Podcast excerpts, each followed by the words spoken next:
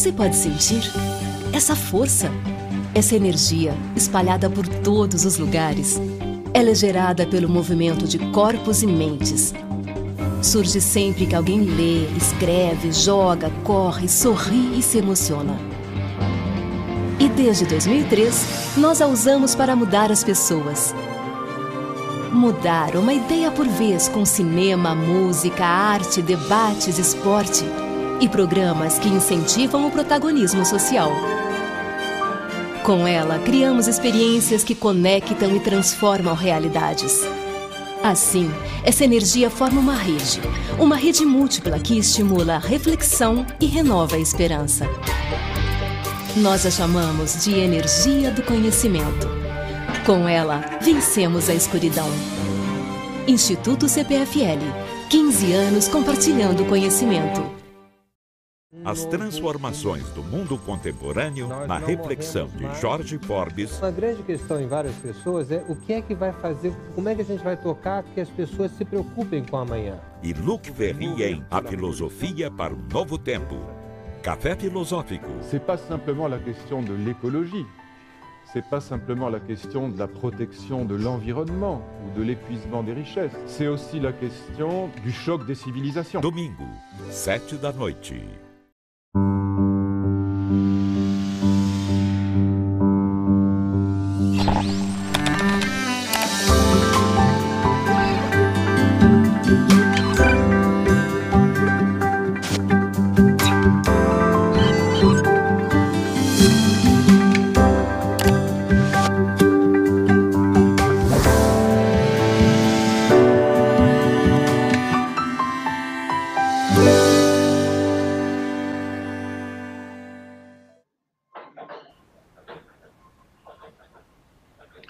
Boa noite a todos, sejam bem-vindos a mais uma transmissão ao vivo do Café Filosófico CPFL Fica em Casa.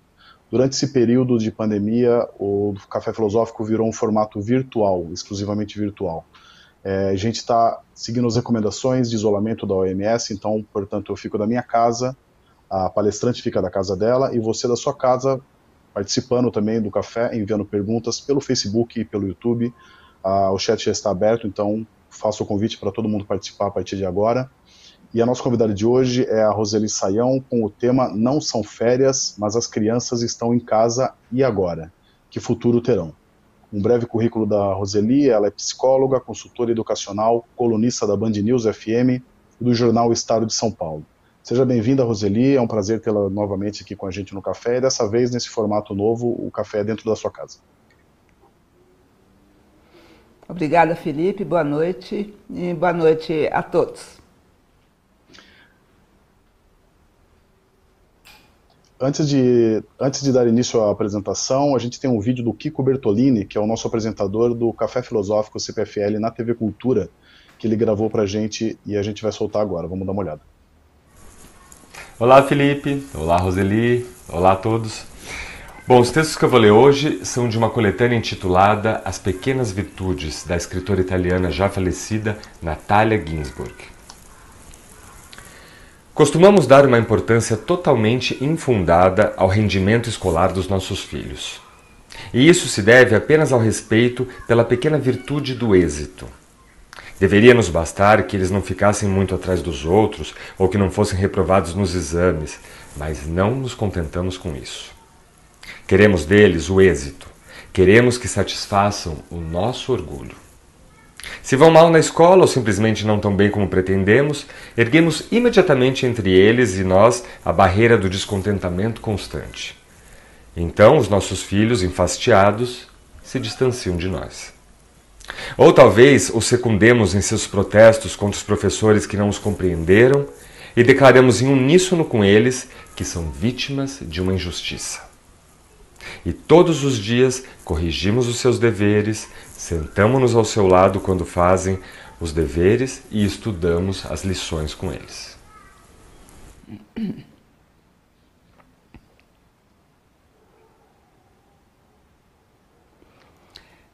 Sim, é, esse texto é ótimo. Aliás, eu adoro esse texto, como o livro todo né, da autora, porque serve muito bem para a gente começar a pensar em como é que a escola vinha sendo entendida por nós até então.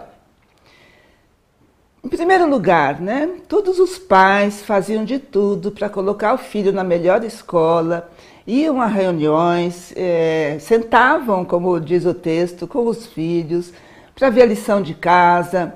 Sempre começava bem, nem sempre terminava bem, esse estudar junto com os filhos, mas principalmente porque o, o êxito escolar era visto como passaporte para o futuro.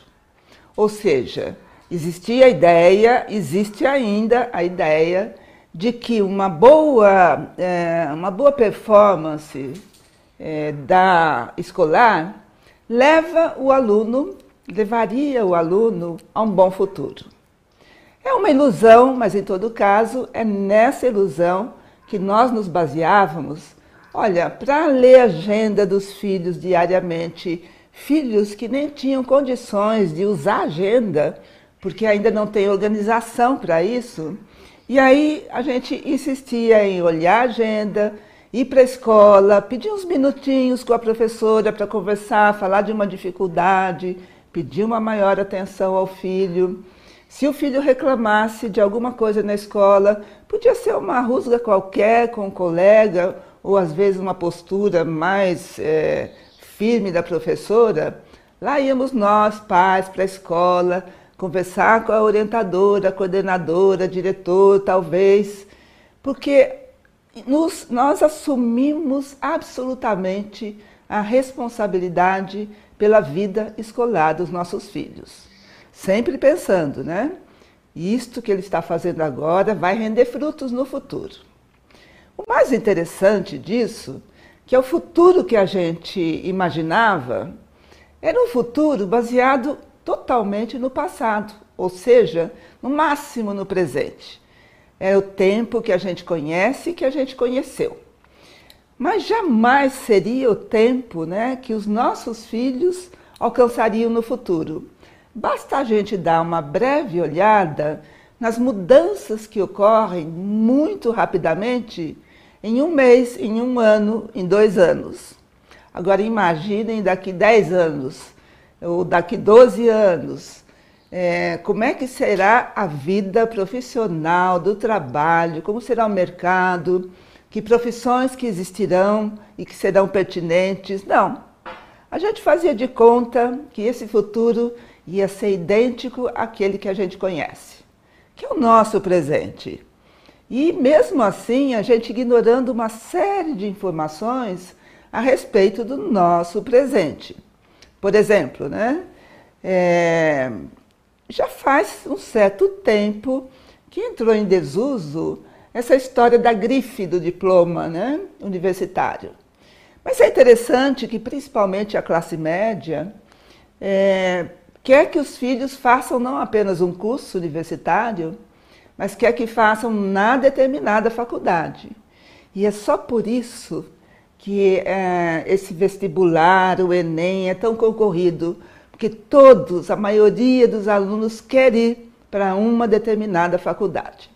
Mas isso é coisa, gente, do meu tempo, provavelmente do tempo de vocês, não é mais do tempo dos nossos filhos, mesmo que eles já estejam prestes a entrar na universidade. Agora é o tempo das tais habilidades e competências e não de onde você vem, onde você se formou. Porque, na verdade, a vida escolar, toda a da escola básica, né, que corresponde do ensino fundamental ao final do ensino médio, tanto quanto o ensino universitário, a maior função da escola é, na vida né, dos alunos é a de administrar o conhecimento organizado, sistematizado com bases científicas. Mas já faz algumas décadas que nós nos transformamos é, em relação à aprendizagem escolar em colecionadores de conteúdos escolares. E vejam que eu falo de conteúdos escolares, é, que são específicos, fazem parte, inclusive, de alguma coisa que em geral as escolas chamam de grade curricular. E por aí a gente vê né, que é um conhecimento que fica muito aprisionado em determinados parâmetros que a escola aprendeu a usar, usa muito bem, e os alunos também já entenderam até então como é que isso funcionava. Ou seja, o aluno uh, esperto, depois de um, dois, três anos na escola, ele aprendeu a fazer a leitura da escola. E aí ele estudava para ir bem na prova, participava dos grupos para ter boa nota.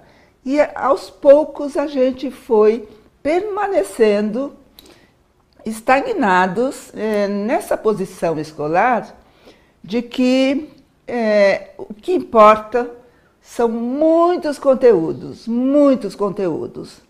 Olha, não tem nem muita importância que esses conteúdos sejam memorizados. Nem tem também muita importância que esses conteúdos não serviram para ajudar o aluno a entender como se trabalha metodologicamente o conhecimento. Porque o que importava mais, e ainda importa, né? Espero que a gente consiga mudar isso, é assim, que ele saiba muitas coisas para ir bem nas provas, para ir, ir, bem no vestibular e ser bem colocado é, para determinada faculdade. Se a gente pensar bem, esse pensamento é muito antigo, tanto quanto é a organização escolar que funciona na maior parte das nossas escolas hoje, muito antiga, não tem a ver com o aluno do século XXI, com seus filhos, com os nossos filhos, né?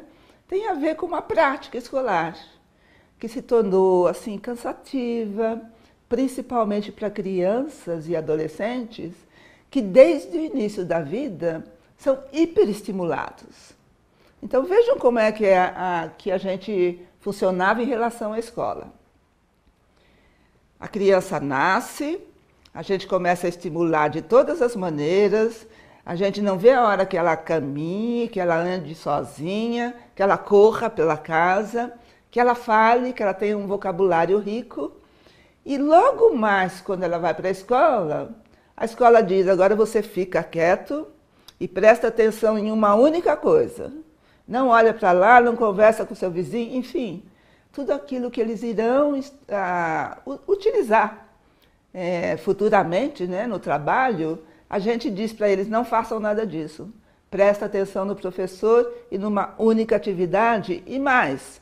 Neste momento, você tem que ter interesse em aprender língua portuguesa.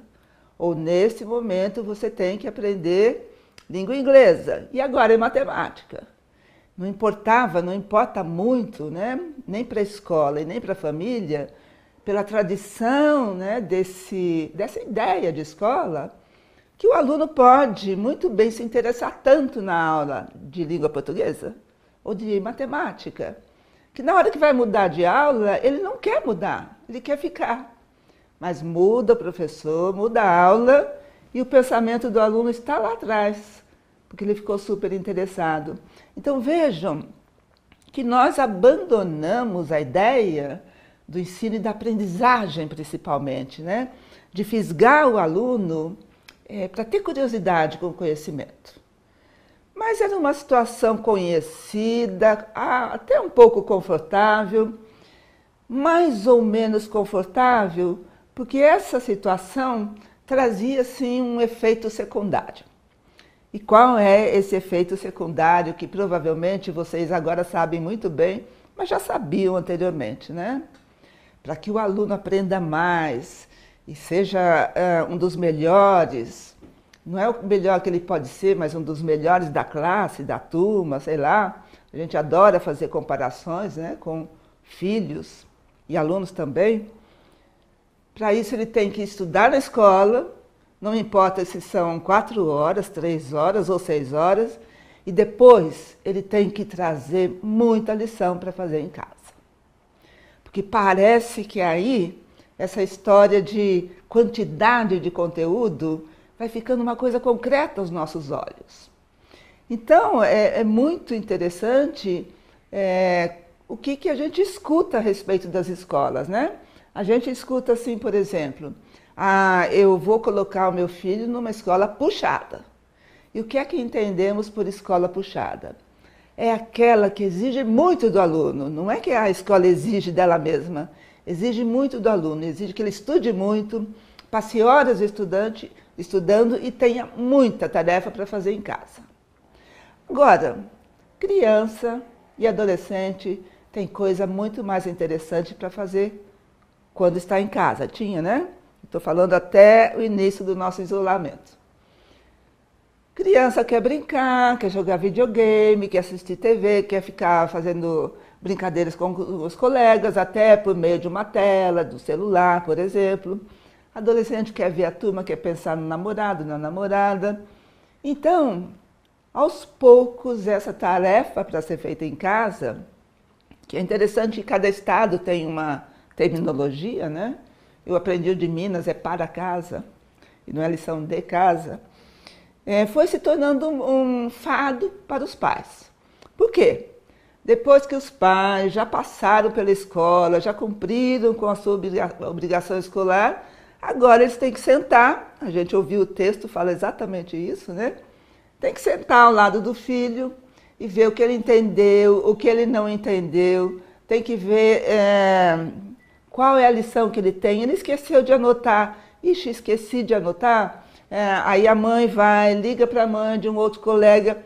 Enfim, se vocês pensarem bem, a escola tornou-se uma responsabilidade muito mais dos pais do que do próprio estudante. Bem, é, é bom né, a gente é, gravar, memorizar, que é, muitas escolas usam, e a gente sabe, pela ciência da educação, que a memorização não é aprendizado, né? é memorização. Mas, enfim, é, a gente aprendeu que é importante o conteúdo escolar. Então, é, é, e não importa como ele aprendeu, tem que aprender daquele jeito que a escola diz que tem que aprender. Muito bem. Aí, de repente, vinha tudo caminhando assim. Muitos pais, muitas famílias já tinham uma perspectiva de futuro para o seu filho, né? desejavam que ele fizesse tal curso para dedicar-se a tal profissão. É, a gente começou a ter muito na moda a palavra empreendedor. Então, muitos pais queriam uma profissão que desse a chance e abertura para ser empreendedor, né? Para quê? Para ter um futuro garantido. E futuro garantido, gente, é sempre na perspectiva muito mais financeira. Para se ter uma casa boa para morar, a gente não sabe se ele vai querer morar sozinho, mas em todo caso, uma casa para morar, é, dinheiro para usar no, naquilo que quiser, ter uma vida confortável. Então, a meta da escola era bastante assim utilitarista, ou seja, né, é, garantir um determinado futuro que a gente nem tinha certeza se seria dessa maneira mesmo. Pois bem, de repente, nos acontece tudo isso. Começa a ter uma epidemia, mas é muito longe, e aos poucos isso vai crescendo, vai crescendo e chega até nós. E uma das primeiras medidas é o distanciamento social, e portanto as escolas foram fechadas. E agora? E agora o que é que a gente faz com as crianças em casa? Muitas delas, aliás, poucas delas, né? principalmente aquelas que estão é, em escolas particulares, têm aulas remotas. Alguns alunos das, da, das escolas públicas têm essa possibilidade, mas são poucos.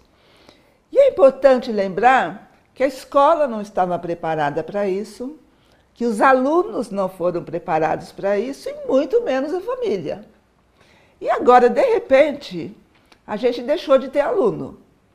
Porque aluno é aquele que frequenta a escola. Muito bem, eles não estão frequentando a escola. E não estão em férias. Então não temos alunos. Temos estudantes e filhos. Ou melhor dizendo, filhos estudantes. Por quê? Porque por mais que a, a escola apresente professores com videoaulas, professores até da educação infantil, É uma loucura isso, né? Colocar crianças da educação infantil fazendo o que eles chamam de estudo remoto. Que é isso? E as famílias entraram e até pediram, né? As escolas que não estavam fazendo isso, as famílias pediram. Por quê?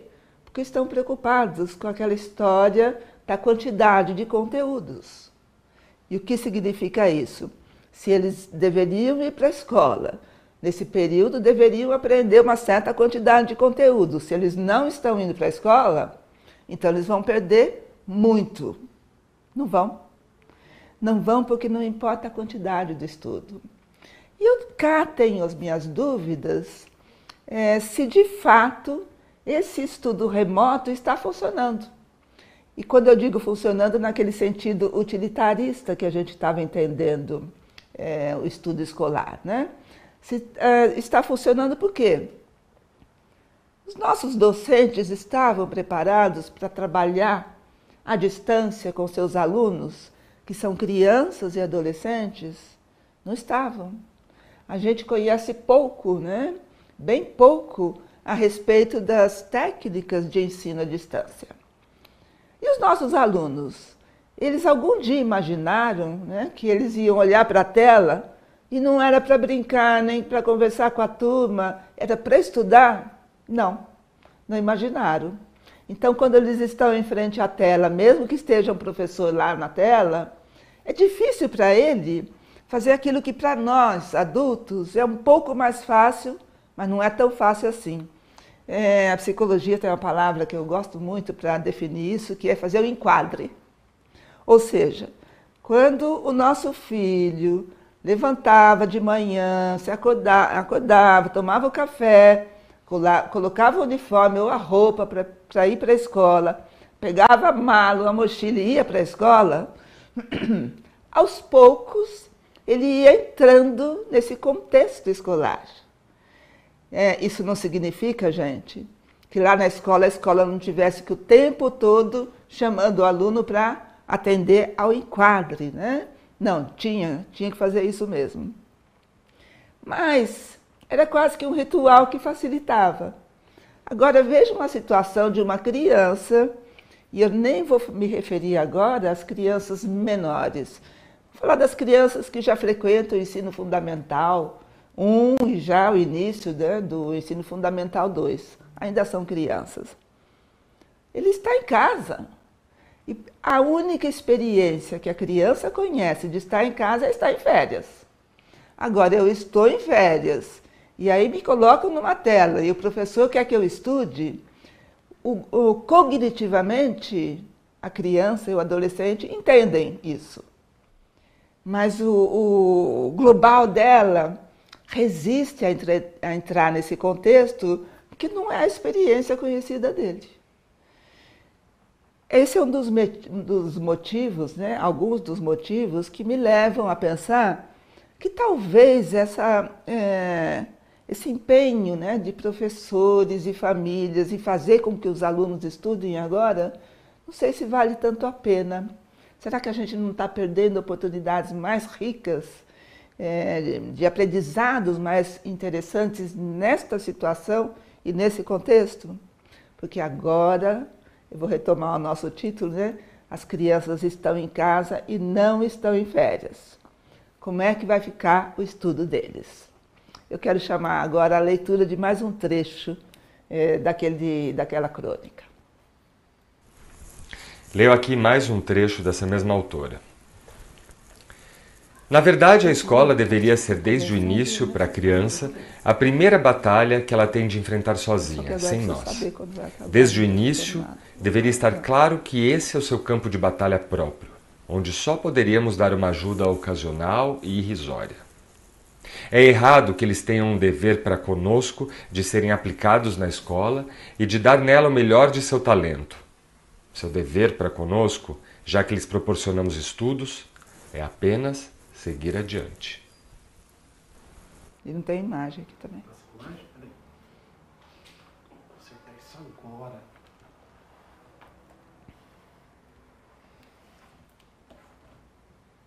Sem som nenhum, viu?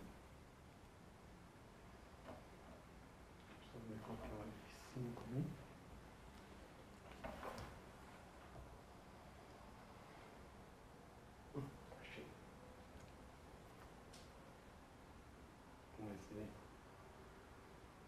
né? É, a gente acabou de ver a leitura do, do Kiko. A gente vai voltar agora para a Roseli para ela comentar então sobre esse assunto. Podemos falar agora com a Roseli. Bom, filhos em casa, estudantes em casa.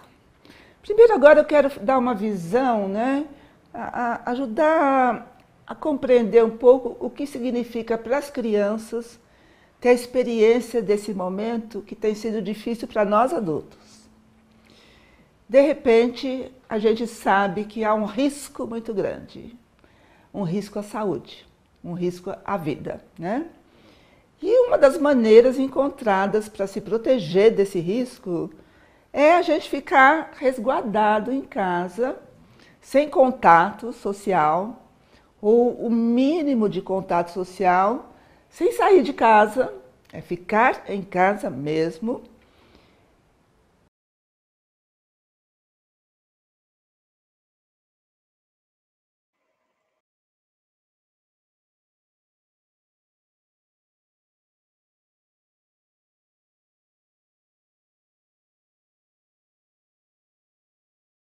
Após um dia exaustivo, renunciar ao cinema para todos nós adultos, essa renúncia está pesando. Né?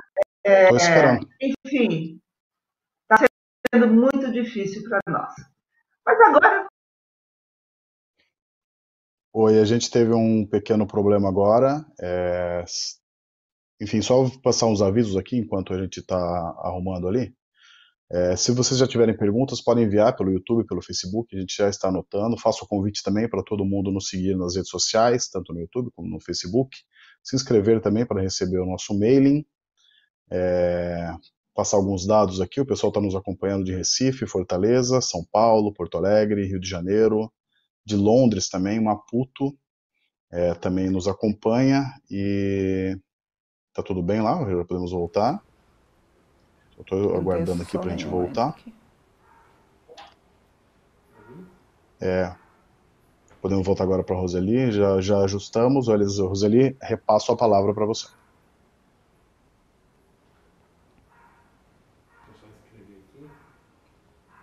Eu recomeço, é isso? Espera aí que eu te dou o vai, tá? Não, já me deram. Deram? É... A gente teve uma breve, um, um probleminha técnica aqui, eu vou retomar. É, os filhos estão em casa. Mas os filhos, apesar de não estarem frequentando a escola, continuam sendo estudantes. Eles estão numa fase de aprendizado é, e bastante importante, né? Seja no Fundamental 1 ou 2, como a gente costuma chamar aqui, ou também no ensino médio mas enfim, na escola básica como um todo. É um período importante de aprendizado. E aí, como a gente está preocupado, lembrem-se né, do, do, do, final do trecho lá, é, da, antes da segunda leitura, como a gente está muito preocupado com a quantidade de conteúdos que as crianças e os adolescentes precisam aprender, então apresentou-se a possibilidade para eles, para as escolas, e principalmente para as famílias, de fazer aula à distância, ensino remoto. Mas vejam que loucura, né? Hoje nós temos crianças da educação infantil fazendo aulas à distância. Gente, que loucura é essa que nós entramos? Porque não existe conteúdo escolar na educação infantil. Eu sei que há escolas que adotam apostilas e que dizem que determinado conteúdo. Mas não importa, né? Se o aluno tem quatro anos, se ele vai aprender a contar até 20 e depois vai passar para 30 e depois para 40. Não é isso que importa na educação infantil. Então não faz sentido aula remota na educação infantil, a não ser que os professores se reúnam para fazer brincadeiras lúdicas com os alunos lá na, na casa deles, né? E aqui no vídeo os professores podem fazer, contar histórias, que é uma coisa que eles fazem mesmo na educação infantil. Agora, eu vejo muita mãe reclamando de tarefas para fazer em casa de crianças que estão na educação infantil. Gente, a gente precisa botar um limite nessa nossa loucura de buscar o êxito escolar a qualquer custo e a quantidade de, é, conteúdos escolares aprendidos, né? Muito bem. Então, na educação infantil é isso, não precisa de nada, a não ser contação de histórias, brincadeiras corporais, como vamos imitar o animal, agora é, é o passarinho, agora o gato, enfim, qualquer coisa que ajude a movimentar uh, a questão corporal mesmo, que nessa fase é muito importante. Para os alunos que estão no fundamental, eles estão entrando, estavam entrando em contato com conhecimento organizado, sistematizado, que exige uma certa disciplina, né? E de, disciplina global. Não é só disciplina de comportamento. É necessária uma postura para aprender a escrever bem. É, tem muita gente que não se importa com a postura da criança, né? Mas a criança, como bem sentada, ela aprende a escrever e a ler de uma maneira muito mais facilitada que a criança que fica com qualquer postura que pode, inclusive, prejudicá-la no futuro. Né? Estão tendo aulas remotas. Tem a aula de língua portuguesa, tem aula de matemática, aula de geografia e tem lição para fazer em casa. A primeira dificuldade, tanto com as crianças quanto com os adolescentes, é exatamente essa questão de como é que eu vou acompanhar isso. Aí os pais se veem quase que obrigados a sentar ao lado, assistir a aula junto, para depois ajudar a explicar ao filho aquilo que ele não entendeu, que passou, ele estava prestando atenção em outra coisa, o pensamento dele voou longe. É, recentemente uma mãe me disse, né? Eu estou tendo muita dificuldade para fazer meu filho prestar atenção naquilo que o professor está dizendo na videoaula. E a, eu respondi para ela: e você acha que na escola era diferente? Não era, gente, era igual. O tempo todo os professores precisavam demandar dos alunos: atenção aqui, gente, atenção aqui, gente. É natural, porque, como eu comentei agora há pouco, eles estão acostumados com a multiplicidade e diversidade de estímulos. Eles são multitarefas de verdade, né? nasceram na multitarefa. Nós fomos nos adaptando, mas eles não já nasceram nesse mundo. Muito bem, mas como é que a gente, que é pai, que é mãe, que não é professor, e mesmo que a minha profissão seja de professor, eu sou professor de outros estudantes, não dos meus filhos, e como é que a gente acompanha o estudo remoto deles? Não sabemos, cada um vai na sua intuição, mas acompanhar o estudo remoto tem, tem tido assim uma é, coisa muito homogênea, quase todas as famílias. O esforço de fazer o filho ir assistir à aula. Quando a aula remota mostra todos os colegas, é uma festa. É a hora da entrada da escola, que encontra com os colegas, fulano, não sei. Depois tem a hora do recreio, que eles adoram, e depois tem a hora de saída, que eles amam de paixão. Então, se hoje eles estão dizendo que queriam muito ir para a escola, quando eu vou voltar para a escola, não pensem vocês né, que é por é, aprendizagem, porque eles sentem falta das aulas. Não, eles sentem muita falta dos colegas e até dos professores. E aqui eu quero explicar um, um conceito que é bem importante. Gente, cada um de nós tem um estilo de amar, tem um estilo de ficar bravo, tem um estilo de deixa quieto, deixa levar, tem um estilo quando se irrita. E os nossos filhos estão agora submetidos 24 horas por dia a dois únicos estilos, às vezes a um só, que é o nosso. Então, quando as crianças iam para a escola, era um respiro, era um, assim, um refresco porque as crianças entravam em contato com outros estilos amorosos, de cuidado, de proteção, bem diferente do estilo dos pais. É, entravam em contato com seus pares, e eles também se cuidam é, uns aos outros, né? Eles também se colocam em risco uns aos outros. Mas isso é a coisa de criança que o adulto deve administrar. Então, eles estão sentindo falta principalmente de um certo alívio de ter a barra pesadíssima que é ficar em família 24 horas por dia. E vamos com, uh, reconhecer, gente, não é só para eles, para cada um de nós também. Né?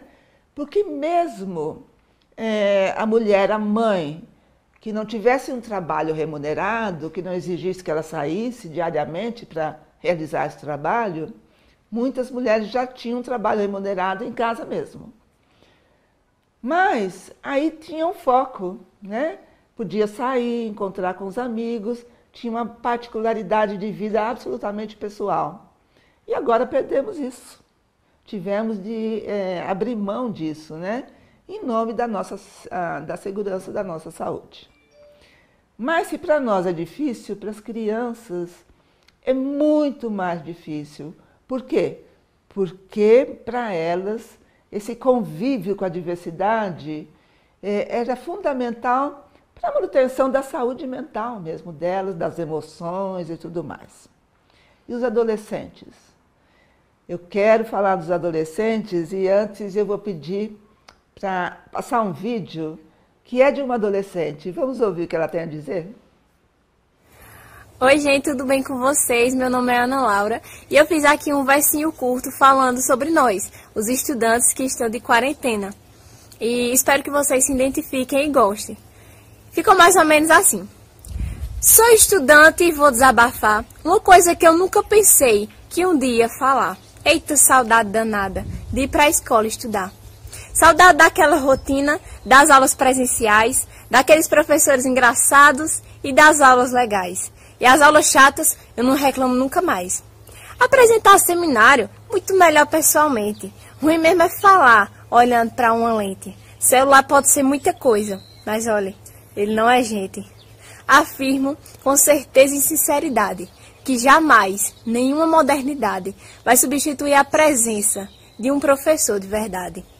Quero aproveitar aqui e mandar um beijo para todo mundo que faz parte da, da escola que eu estudo, era Cocina Braga, aqui em Cachoeirinha, e que tudo, que tudo isso passe logo para a gente voltar ao normal.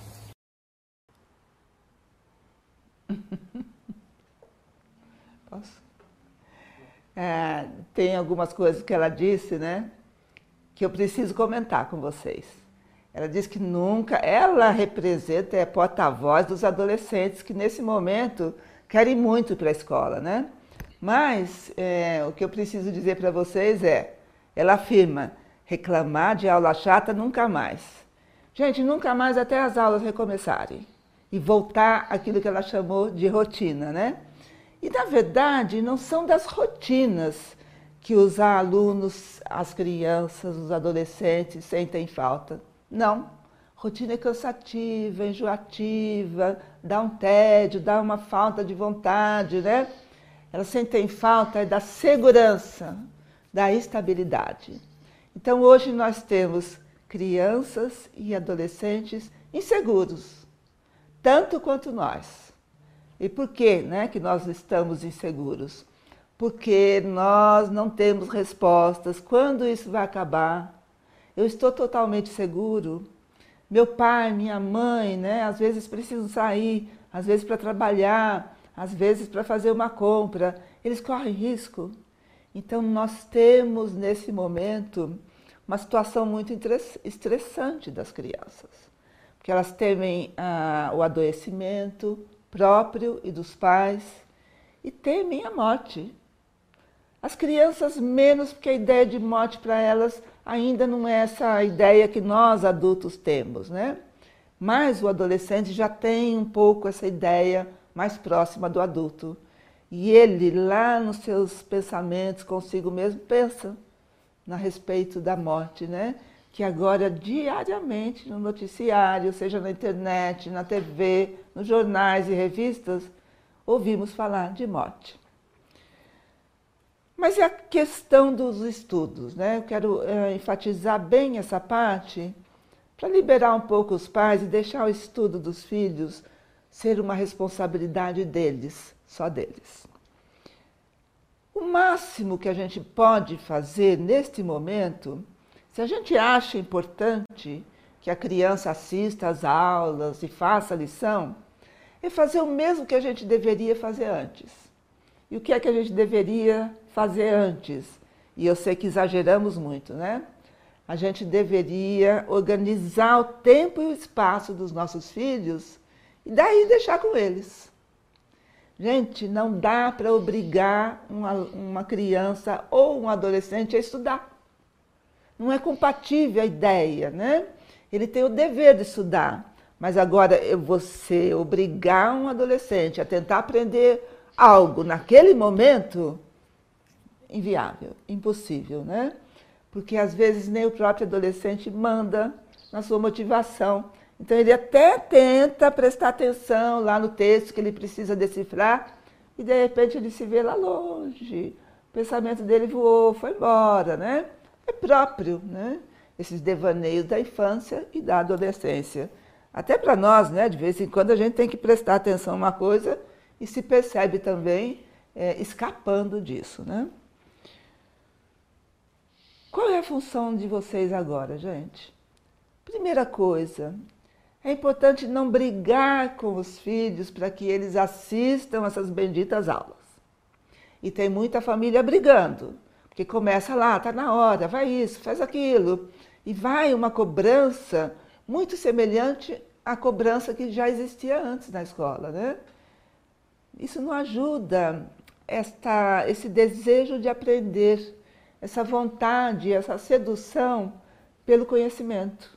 Isso atrapalha, né? Porque daí, ah, que coisa chata, agora eu vou ter que estudar.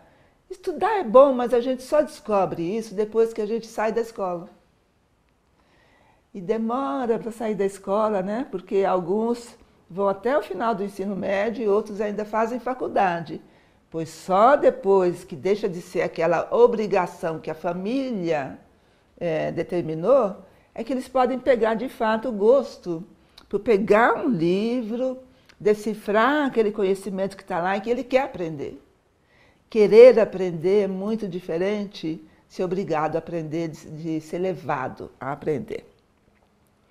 Então eu diria né, é, para vocês que o futuro deles não está é, aprisionado à quantidade de conteúdo que eles perderam ou vão perder, ou viram muito mal porque a, a educação à distância não é lá essas coisas está aprisionado a isso. Aliás, que futuro eles terão? Como será o nosso futuro, gente? Nós não sabemos. É, eu ouço muita gente dizer, né? Quando tudo voltar ao normal, mas vai voltar ao normal? Nós não temos certeza mais de nada, né? Porque aquela ilusão que a gente tinha de que a vida a gente segurava aqui, ó, na agenda, no controle, agora essa situação da pandemia é, deu um choque de realidade na gente. A vida não está sob controle da gente. Não está. A vida tem autonomia, tem vicissitudes, tem tragédias, tem desgraças. Às vezes a vida segue uma novela, às vezes segue um filme de terror, de ficção, né? A gente está no filme de ficção, agora não sabe se vai terminar em terror, bem ou mal. Então, como será o futuro deles? Eu achava bom a gente parar de pensar nesse futuro, porque sempre, eu me lembro muito de, uma, de um trecho é, de um texto do Pedro Navo que ele diz que a experiência é o farol que ilumina para trás. Ou seja, né, a experiência ilumina só para trás. A experiência que nós temos do futuro, nosso futuro era o nosso presente. O deles, dos nossos filhos, que são hoje crianças ou adolescentes, não sabemos como será. Não temos nem pistas mais. Antes a gente achava que tinha, né? Agora a gente precisa reconhecer que não temos. Nós vamos ter que reconstruir o nosso presente e deixar o futuro com eles. Essa é a grande questão da vida escolar deles. Nós assumimos a vida escolar deles e quanto mais a gente assume, menos é responsabilidade deles. Menos tem a ver com eles, gente. E eu acho que cada um de vocês conhece, eu conheço muitos, universitários que dependem do pai e da mãe chamar de manhã para não perder hora para ir para a faculdade. Que dependem que a mãe leve até a faculdade para que ele chegue na hora. e que depende se esquecer uma coisa que não podia esquecer, que a mãe ou o pai saiam lá de casa e levem para eles. Universitários. Mas por que isso? E por que, que nós fazemos isso? Porque nós estamos lá imbuídos né, da história de que quanto mais envolvimento a família tem com a vida escolar do seu aluno, do seu filho, melhor será a produção dele na escola. Nós temos inúmeras pesquisas e estudos que afirmam isso. Agora, cá entre nós, gente, não precisava de estudo para saber isso, né? Não precisava de pesquisa para saber que quem tem professor na escola, depois chega em casa, tem lá o tutor, que é o pai ou a mãe acompanhando, ele vai ser obrigado a produzir mais. Mas não, a função da escola não é produzir, entre outras coisas, autonomia em relação ao conhecimento? E como fica a autonomia em relação ao conhecimento com a, esse estudo dos filhos tão atrelado à postura dos pais? E é por isso que eu adoro aquele texto, né, que, que fala exatamente isso. A escola é uma questão das crianças, não é mais nossa. Cabe a nós, de novo, né, organizar o tempo e o espaço, encorajar, incentivar, não devemos cobrar deles que sejam os primeiros da turma. É, tem escola que ainda faz isso, né? E já temos também muito conhecimento de que isso não funciona. É que nem o funcionário do mês, né? Eu gosto de fazer essa comparação. Não faz sentido. O que faz sentido é que ele aprenda e que ele tenha gosto por aprender. E não é necessariamente com conteúdo escolar que ele vai descobrir isso. Enfim, é, Precisamos, nós pais, é, parar de fazer pela segunda vez a escola junto com os filhos. Vamos dar espaço para eles, porque a escola é, de alguma maneira, se a gente prestar atenção, um preparo para a vida, mais do que o conhecimento dos conteúdos escolares. E por que é um preparo para a vida? Porque lá na escola eles estão por eles mesmos. Eles fazem e eles arcam com as consequências. O duro é que nesse meio de tempo, as consequências quem arcam são os pais, né? Porque a escola manda bilhetinho para os pais, dizendo, oh, seu filho não, não fez é, a prova na hora certa, e daí vamos nós para a escola tentar resolver. Não. A escola deveria resolver tudo diretamente com seus alunos. Porque é assim que eles vão entender a vida como ela de fato é. Eu faço eu arco com as consequências, sejam elas positivas ou nem tanto. E é por isso que os alunos e as crianças e os adolescentes deveriam aprender a pensar, né? Eu vou fazer tal coisa, estou com vontade, eu quero. Mas será que vai ser legal depois que eu fizer? O que, que pode acontecer? É por isso também que é um preparo eh, para a vida. É um preparo para a vida também, de repente descobrir que a família não está certa 100% do tempo. Ah, meu pai diz isso a respeito de tal assunto, mas na escola é, me ensinaram diferente. Isso. O mundo é feito de diversidade e é preciso aprender né, a conviver com essa diversidade, inclusive de conhecimento organizado. Nós sabemos que há muitas, múltiplas teorias de todas as disciplinas do conhecimento. Então eu vou ter que fazer algumas escolhas. Mas para fazer essas escolhas, eu preciso ter um mínimo né, de conhecimento necessário que vai me ajudar a fazer essas escolhas. Então, se a gente quer que de fato a escola prepare o nosso filho para o futuro, vamos deixar com ele.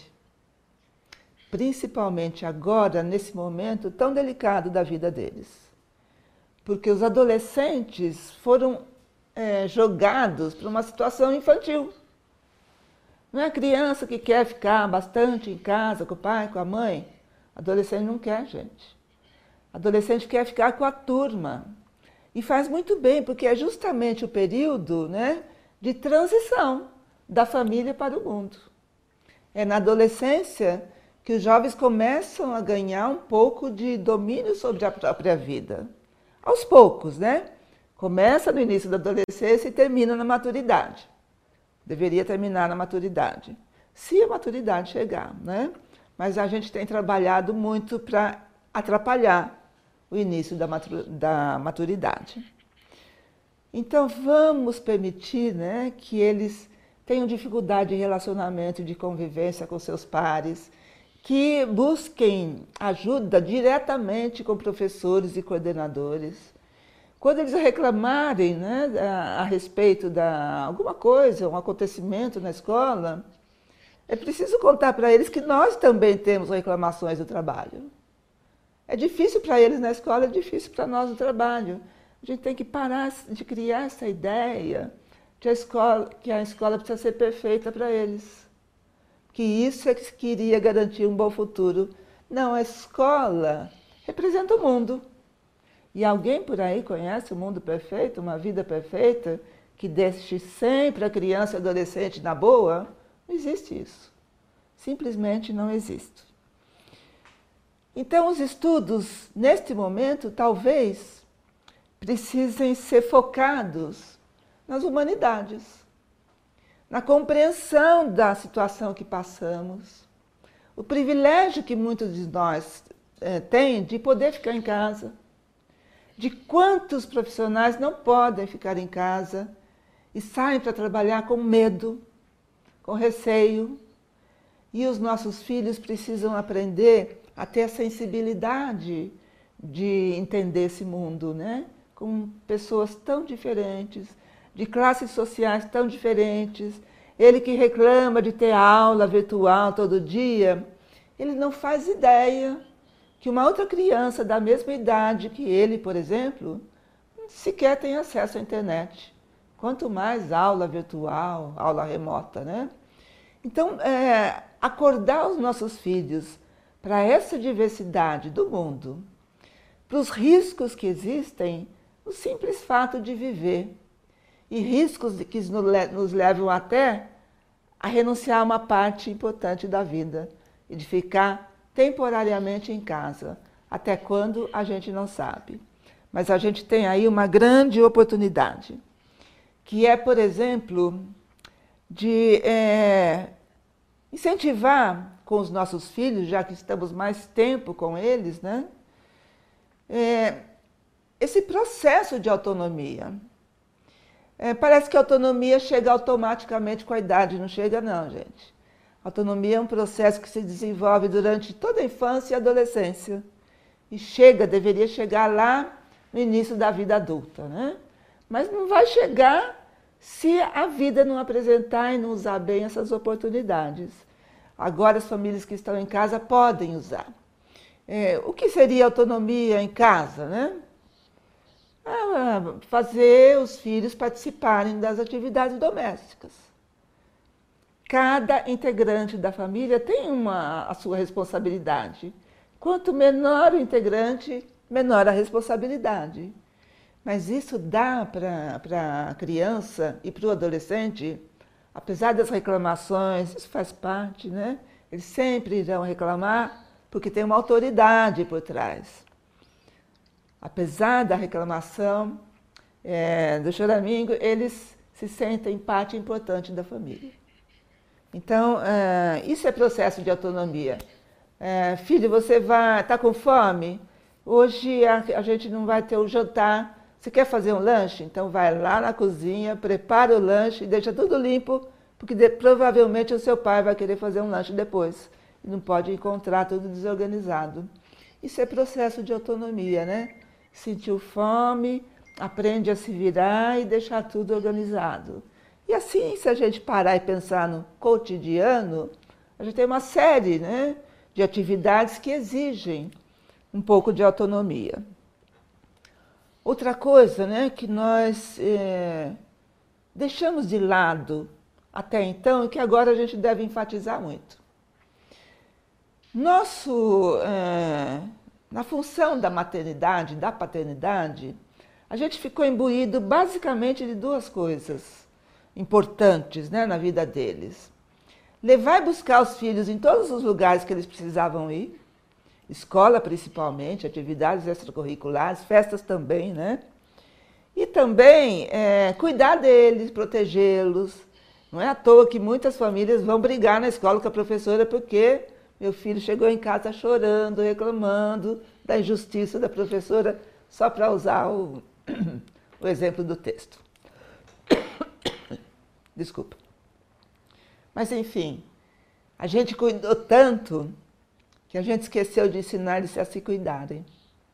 Então, o ensino do autocuidado, nesse momento, é muito mais importante que qualquer conteúdo escolar.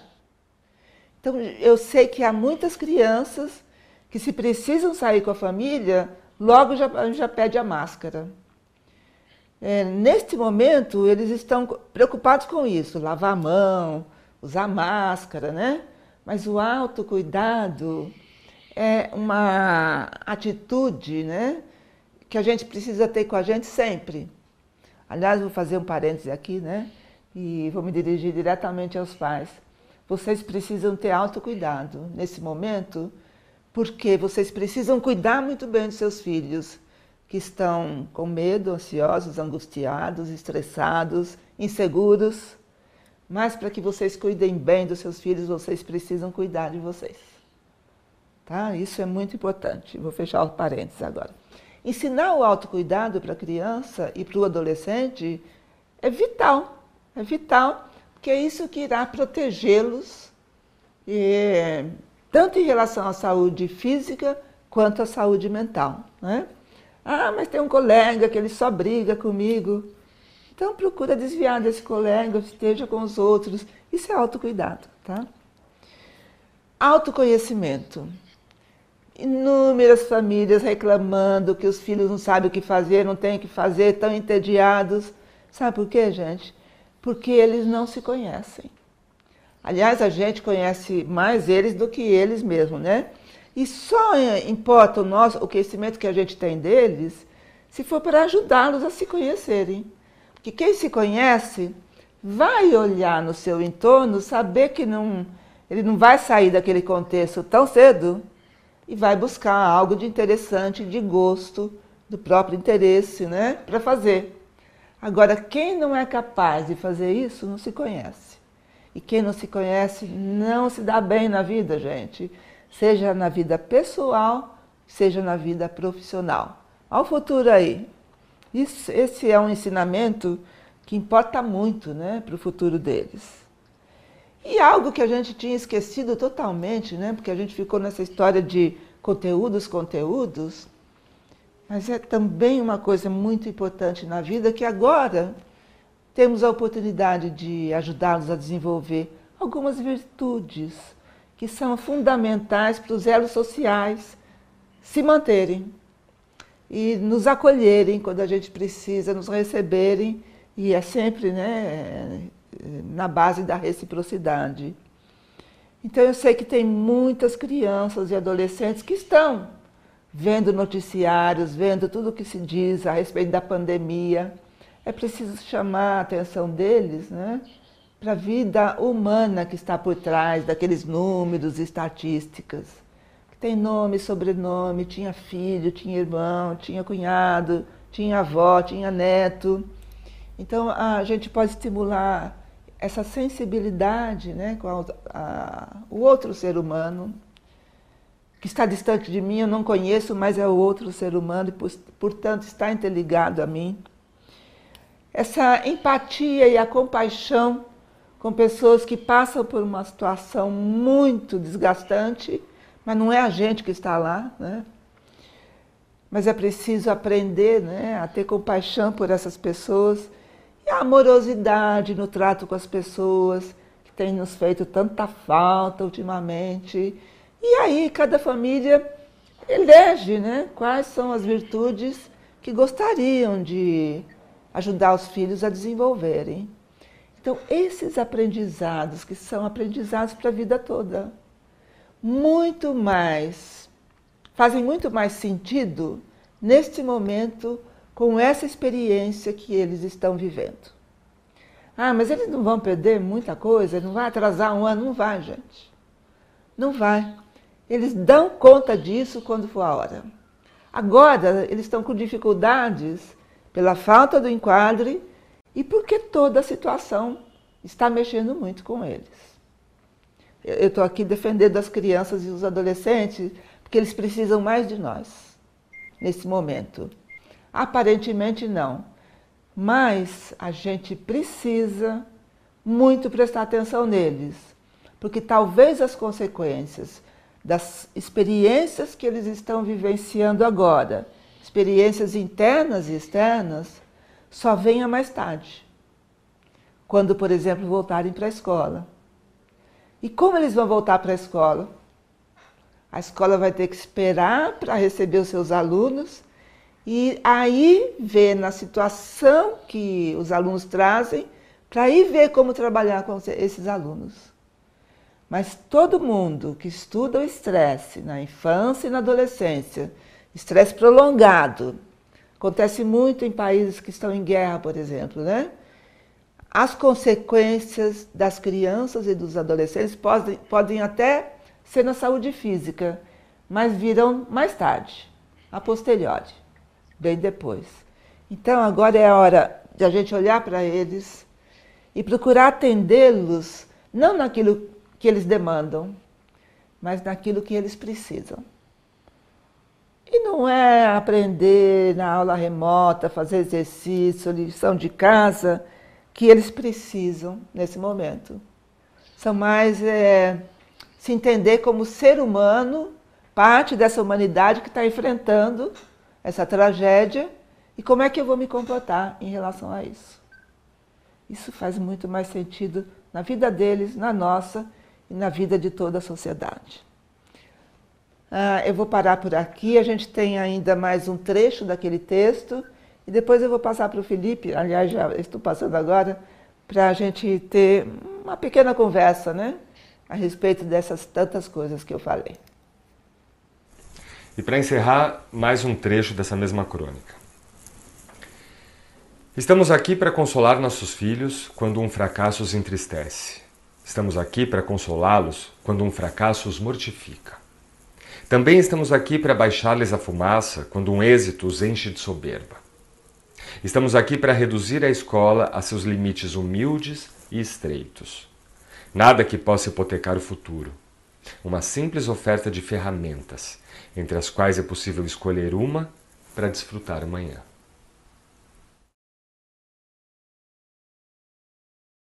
Obrigado, Roseli. É, obrigado, Kiko, também pelos vídeos que ele mandou. Vamos só passar alguns dados aqui antes de a gente partir para os debates. É, só um número de alcance. A gente teve um alcance de mais de 65 mil pessoas no YouTube cerca de mil pessoas ao mesmo tempo estavam acompanhando e quase 100 mil no Facebook. Então, parabéns, obrigado a todo mundo que estava participando. Normalmente no café eu costumo falar cidades, é, países, pessoas que estão vendo do, do mundo inteiro. Hoje teve um, um, fenômeno até interessante que teve um é, bastante alunos e professores vendo ao mesmo tempo. Então isso acabou sendo uma espécie de EAD, esse café filosófico, eu vou só falar algum, algum, alguns nomes de escolas aqui. É, José Ferraz de Campos, Colégio Acer Educacional de Campinas, Orlando Carpino de Campinas também, é, SEI Maria Aparecida Vilela, é, Cecília de Souza Viana de Mogi das Cruzes, Província de Nagasaki, Colégio Raio de Sol, Américo Brasiliense, Horácio de Sales Cunha, Corsina Braga, entre algumas outras aí que estavam que estão acompanhando. Então, obrigado a todos os professores e alunos que nos acompanham hoje. E para começar é, o nosso debate, a gente vai com uma pergunta é, que eu, a pessoa que mandou está com uma dúvida específica, eu acho que está vivendo com adolescente tem essa dúvida, mas eu imagino que várias pessoas passam pelo mesmo problema, né? E a pergunta da Daniela é assim, Roseli, ela te pergunta como organizar um dia a dia saudável para os adolescentes em casa, eles só querem jogar online. O que fazer? Uhum. É isso, gente.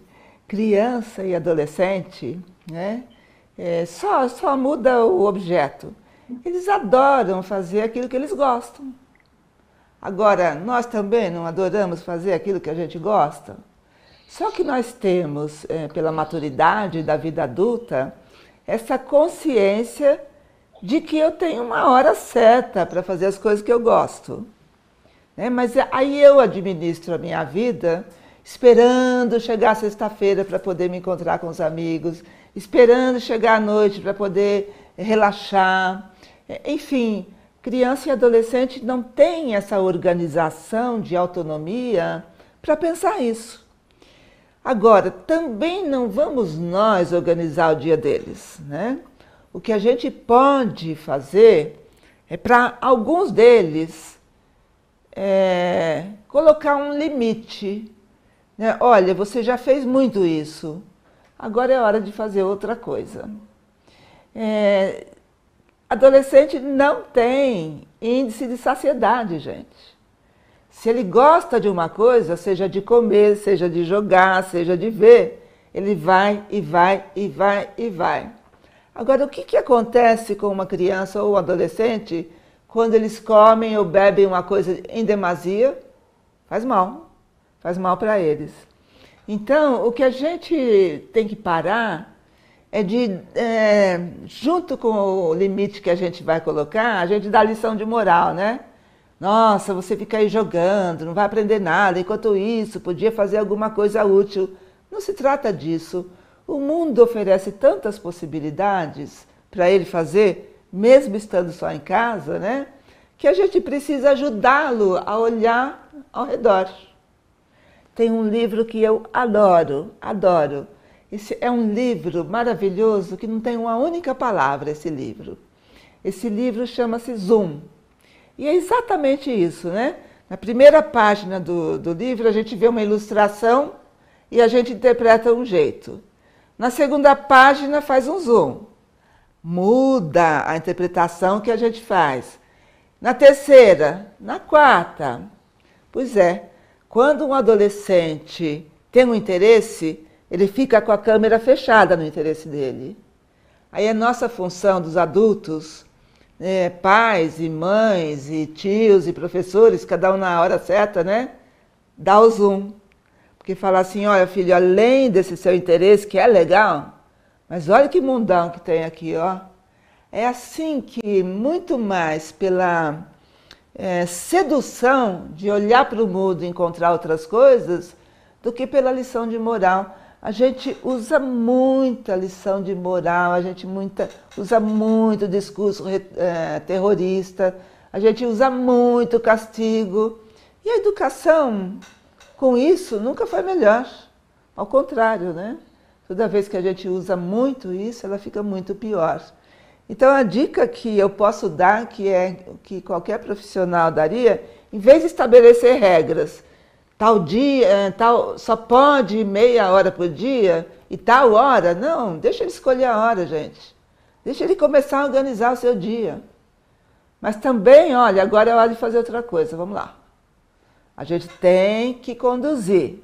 Porque se deixar na mão deles, a gente fala assim, está na hora de parar. Aí a gente vai, sai de perto, daqui 20 minutos a gente fala, opa, ele não parou. Aí vai lá, a gente já aumenta o nível dos decibéis para falar com ele, né? E já começa aquela braveza. Não, está na hora de parar, filho. Já estou terminando essa batalha. Tá bom, eu vou esperar aqui você terminar essa fase, porque daí a gente vai desligar isso aí. É, é uma condução firme, mas amorosa. Não precisa de ameaçar nada. Acho que é isso. A Gisele Freitas te pergunta, Roseli, se o caminho não é a educação formal, como verdadeiramente os pais podem apoiar os filhos? Talvez a questão crucial deva ser qual o papel dos pais, dos filhos e dos professores. Esses papéis serão remodelados?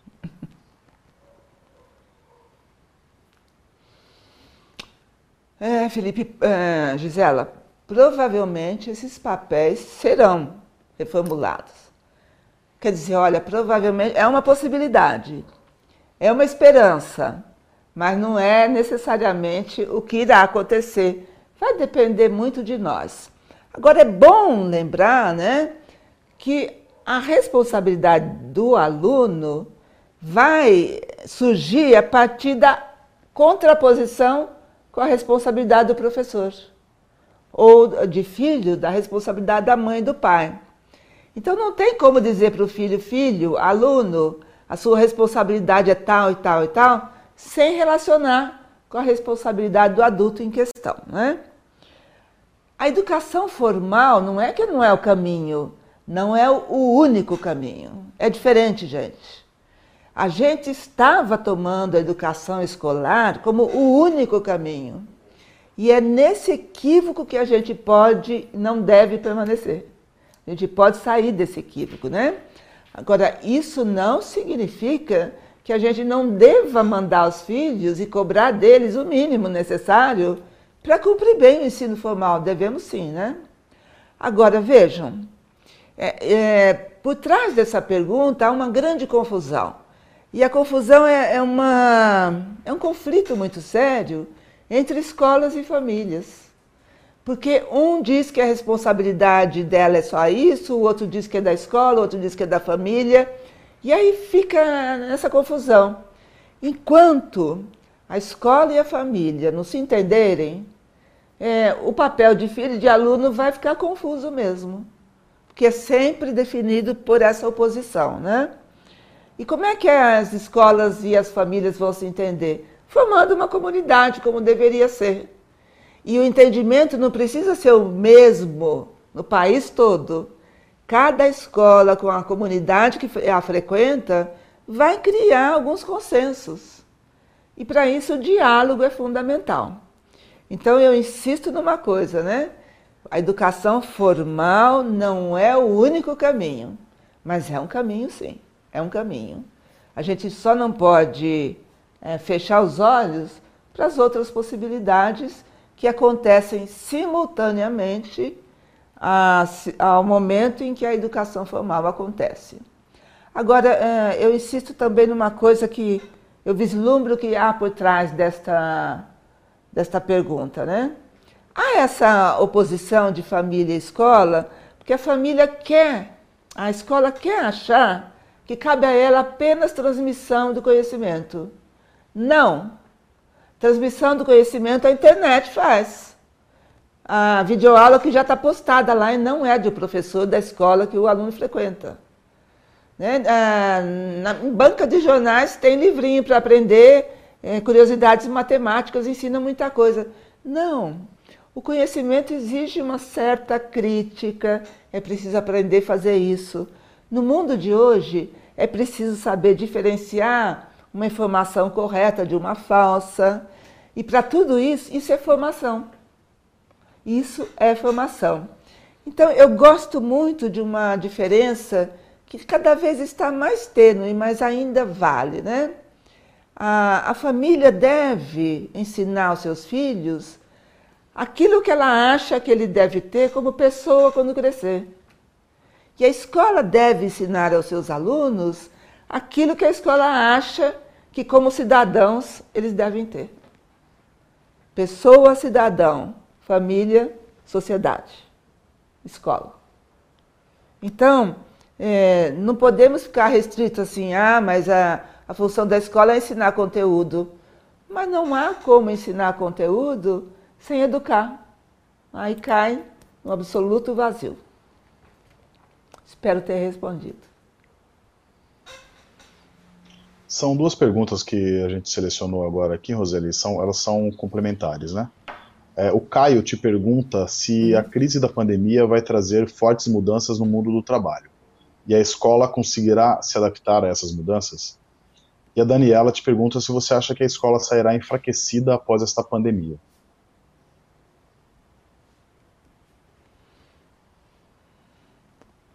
Bom,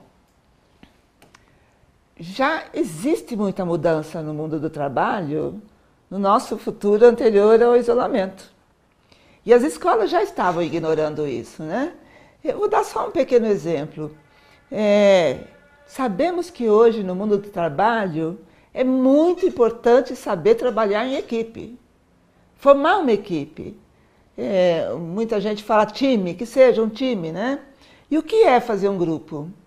Cada pessoa tem uma função diferente, tem um papel diferente, mas todos conhecem os papéis e as funções de todos, para no caso de uma falha ou de uma falta necessária, qualquer um da equipe poder cumprir. A escola não ensina até hoje o aluno a fazer parte de um grupo.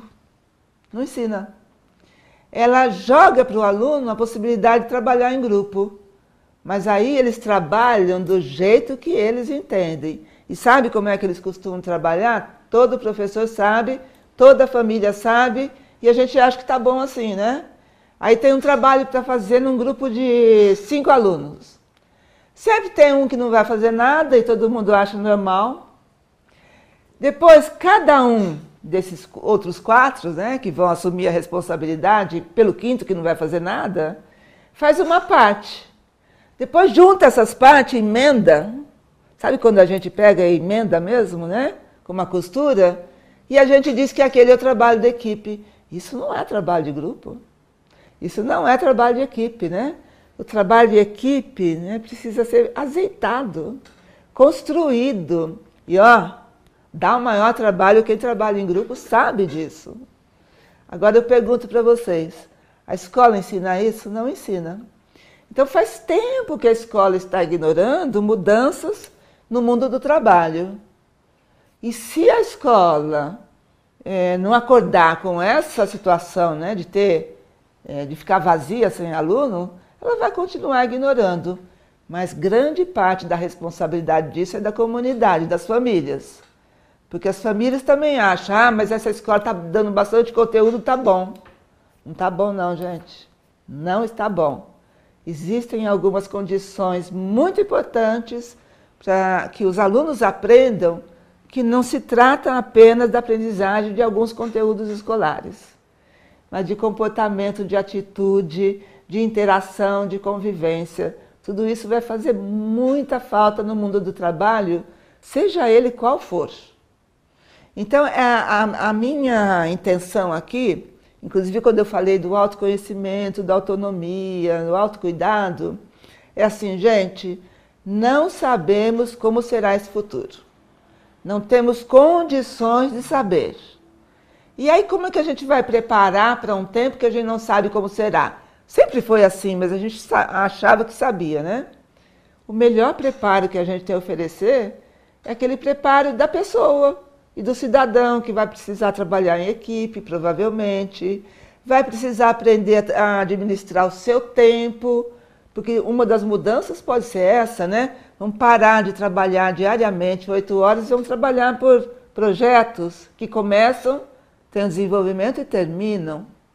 Então, tudo isso a escola pode ensinar. Mas se ela continuar achando que a função dela é fazer passar para uma boa faculdade, Inclusive, elas anunciam isso né, na época de matrículas. Olha, nossos alunos entraram em tal faculdade, entraram em tal faculdade. A minha pergunta lá é como sair da faculdade? Porque aí é que vem a vida de fato, né? E o mundo do trabalho. E, e Caio, é, eu não tenho muita certeza. Se, tem muita gente dizendo que o mundo não será o mesmo, né? É, a vida não será mais normal. Isso eu tenho clareza, eu acho que muita gente tem. É normal naquele sentido que a gente conhecia. Então a máscara, por exemplo, né, vai ser de uso muito mais corriqueiro, mesmo após o controle dessa pandemia, se a gente tiver um dia esse controle.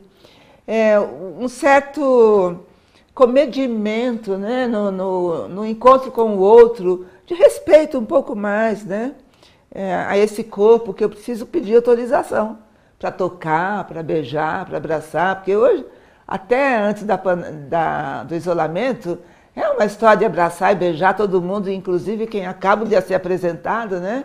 Que talvez não caiba bem nessa nova vida. Mas, Caio, eu não tenho certeza se esse mundo vai mudar de fato, porque essas mudanças vão depender de nós, né?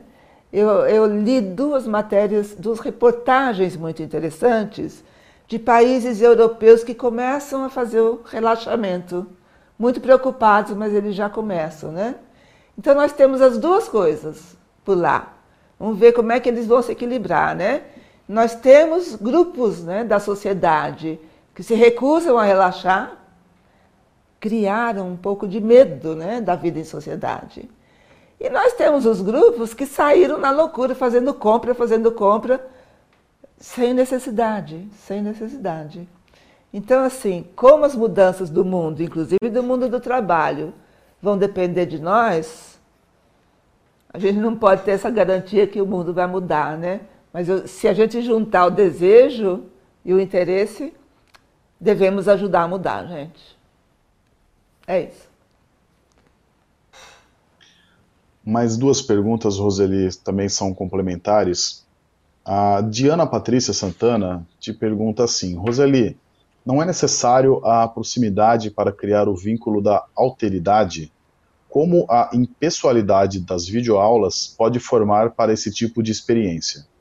E o Assir te pergunta se é possível fazer uma aprendizagem interdisciplinar e significativa de forma virtual.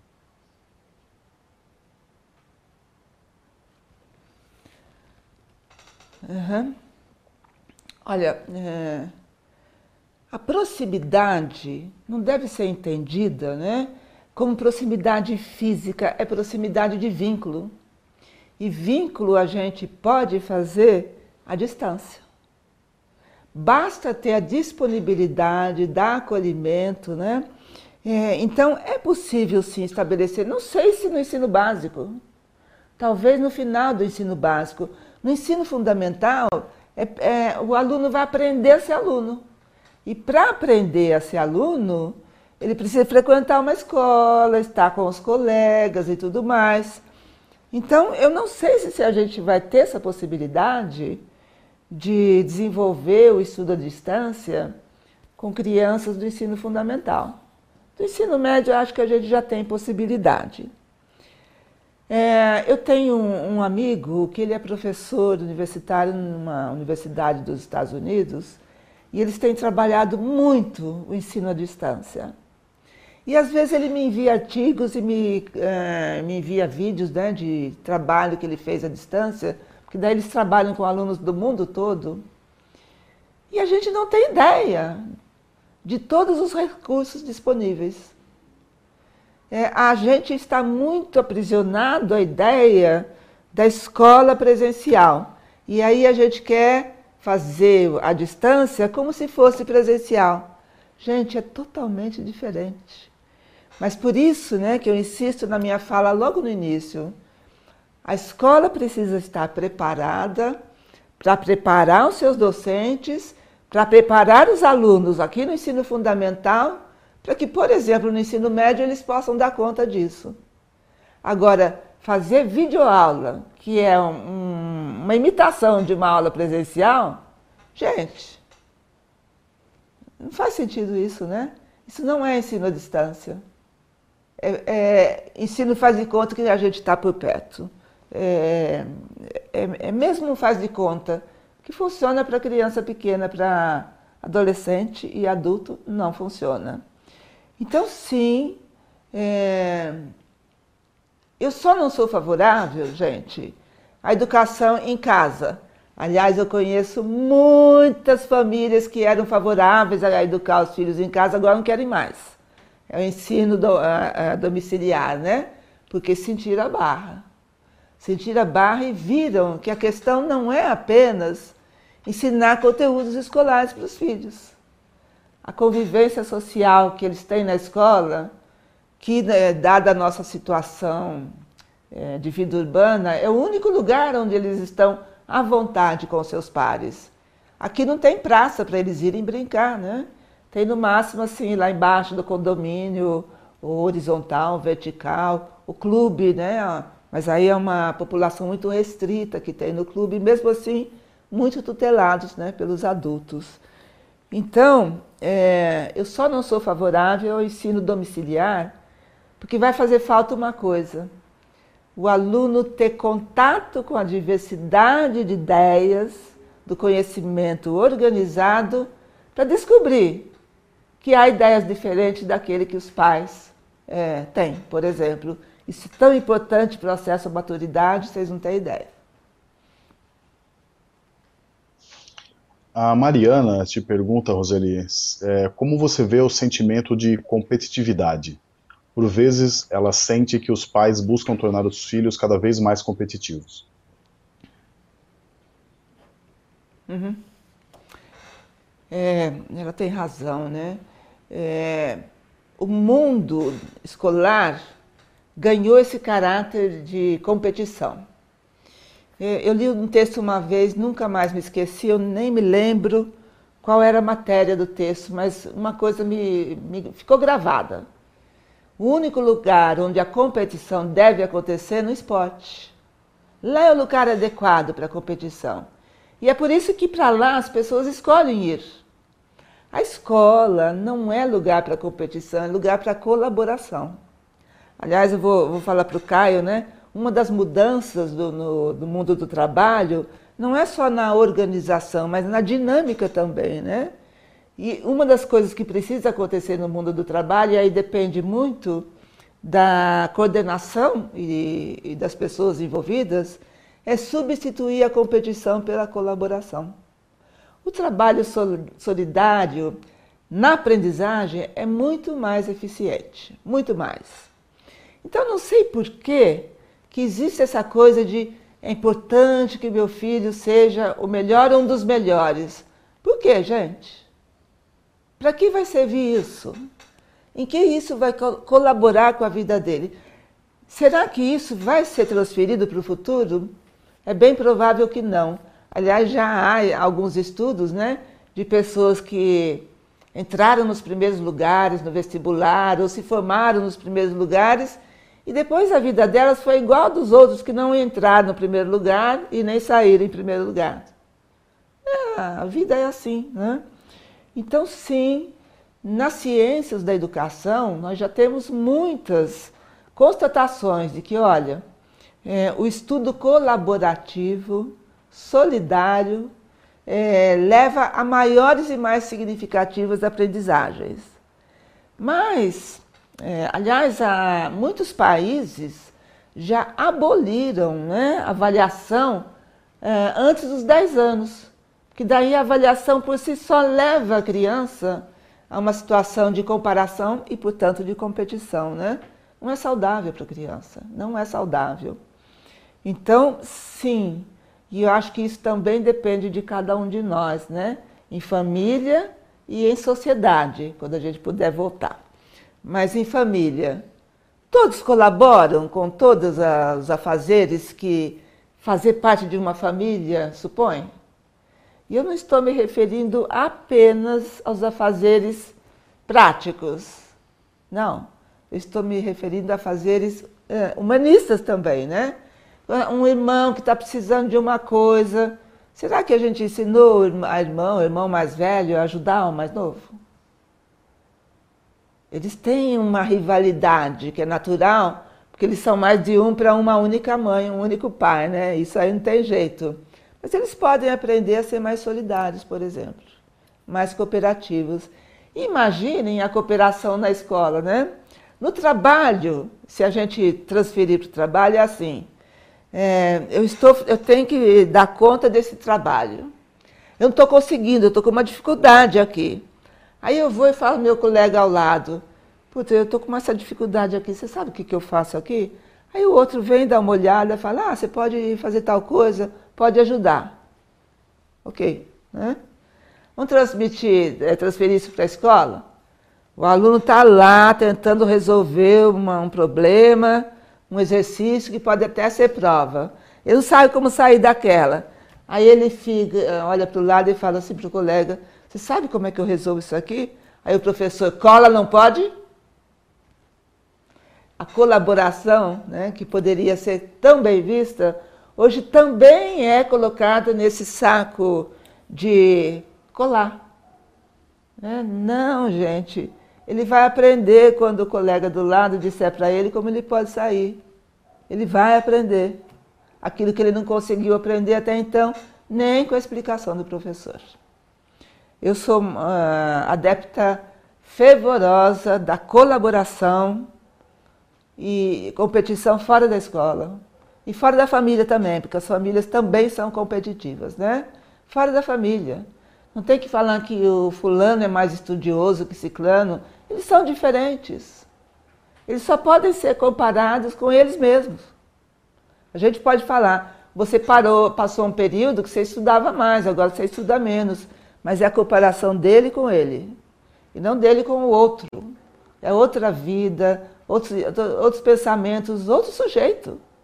Não há como a gente fazer esse tipo de comparação. Então, se há algo que a gente pode estimular em crianças e adolescentes, e aí em todas as atividades da vida, não apenas nos estudos, né? É assim, ó, seja sempre melhor do que você já é até agora. Para que você se torne o melhor que você pode ser. E não melhor que os outros. Isso pouco importa.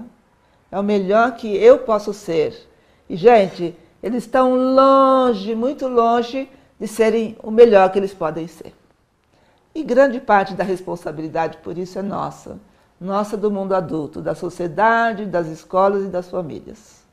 Vamos deixar eles fazerem as coisas por eles, que eles dão conta sim. Aí nós podemos só colaborar quando eles pedirem. Jamais fazer por eles.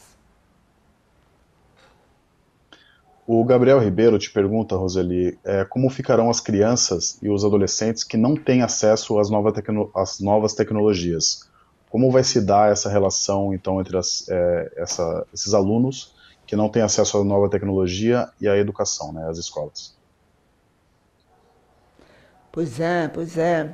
É eu vejo que há, há uma questão aí que, que está na pauta do dia, né? Todo dia eu leio alguma coisa a esse respeito, que é a data do Enem. E aí, então, não, é para manter a data, é para fazer a data, que o aluno, quando ele quer, ele estuda. É mesmo?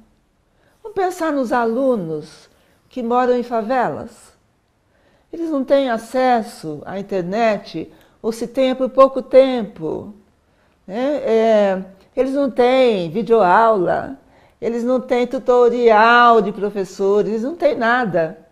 E, e são esses alunos que vão fazer o Enem na mesma data que esses outros que são minoria, né? Mas que têm acesso a professores à distância, a tudo.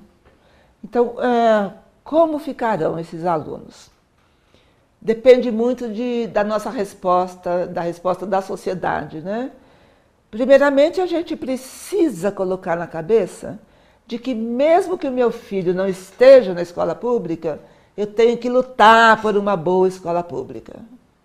Assim como agora a gente já está percebendo que, mesmo que eu tenha um convênio médico muito bom, eu tenho que lutar para que o serviço público de saúde seja muito bom. Porque nós estamos falando né, de um conjunto da sociedade, gente.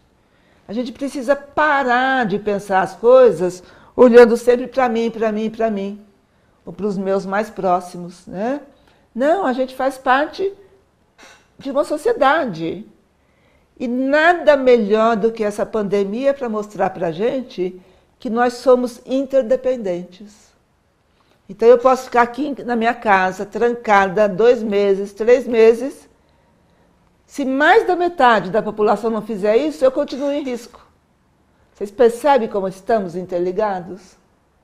Então, quando alguém sai para a rua sem máscara, não é problema dele, é de todos nós.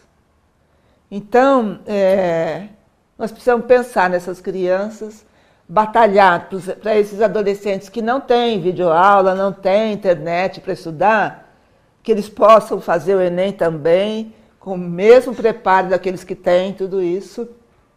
Precisamos batalhar por uma boa escola pública. Escola pública precisa ser excelente. Alguém já disse, aliás, várias pessoas dizem, né? A escola pública era melhor. Não era, gente. É, só tinha escola pública, basicamente. Então, é, sistema de saúde público, sistema de educação pública, é dever de cada um de nós, cidadão, lutar para que seja é, um bom trabalho. Mas a gente sempre pensa de uma maneira muito egoísta, individualista, né? Eu posso pagar uma escola particular para o meu filho, então a escola pública não me interessa. Interessa sim, sabe por quê? 18% do alunado brasileiro está em escola particular. Todos os outros em escolas públicas. E o seu filho, quando crescer, vai trabalhar com esses todos os outros. Ele não vai trabalhar com a turminha dele, não. Ele vai trabalhar com todo mundo.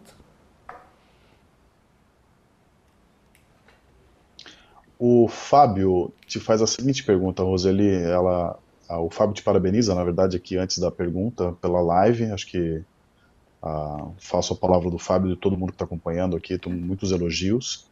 E a pergunta do Fábio é a seguinte: é, como fica a singularidade das crianças autistas nessa loucura chamada ensino médio? Desculpa, ensino remoto. Só vou refazer a pergunta aqui. Uhum. É, o Fábio te pergunta, então, uhum. como fica a singularidade das crianças autistas nessa loucura chamada ensino remoto? Fábio, é...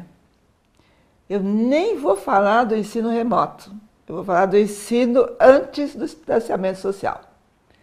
A, a, gente podia fazer a mesma pergunta como ficava o tratamento das crianças e dos adolescentes que exigiam um tratamento diferenciado? Não ficava.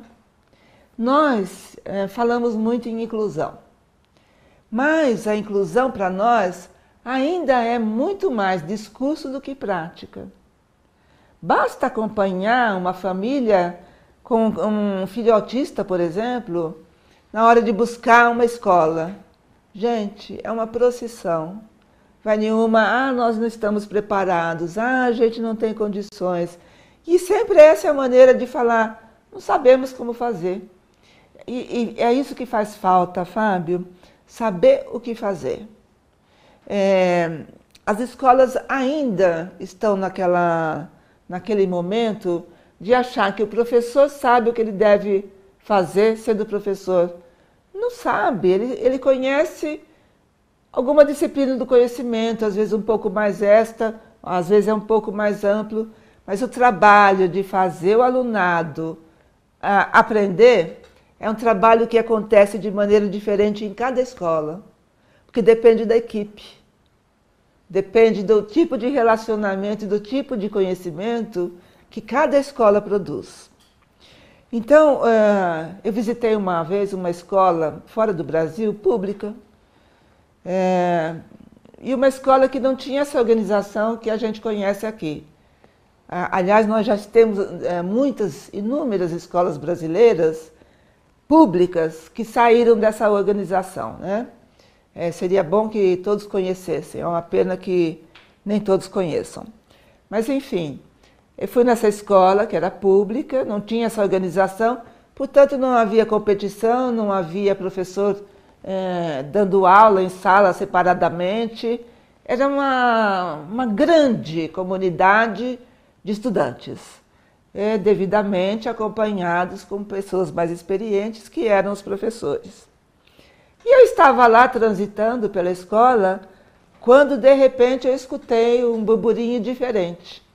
Aí eu vi que tinha uma aluna que estava tendo uma, um surto psicótico mesmo.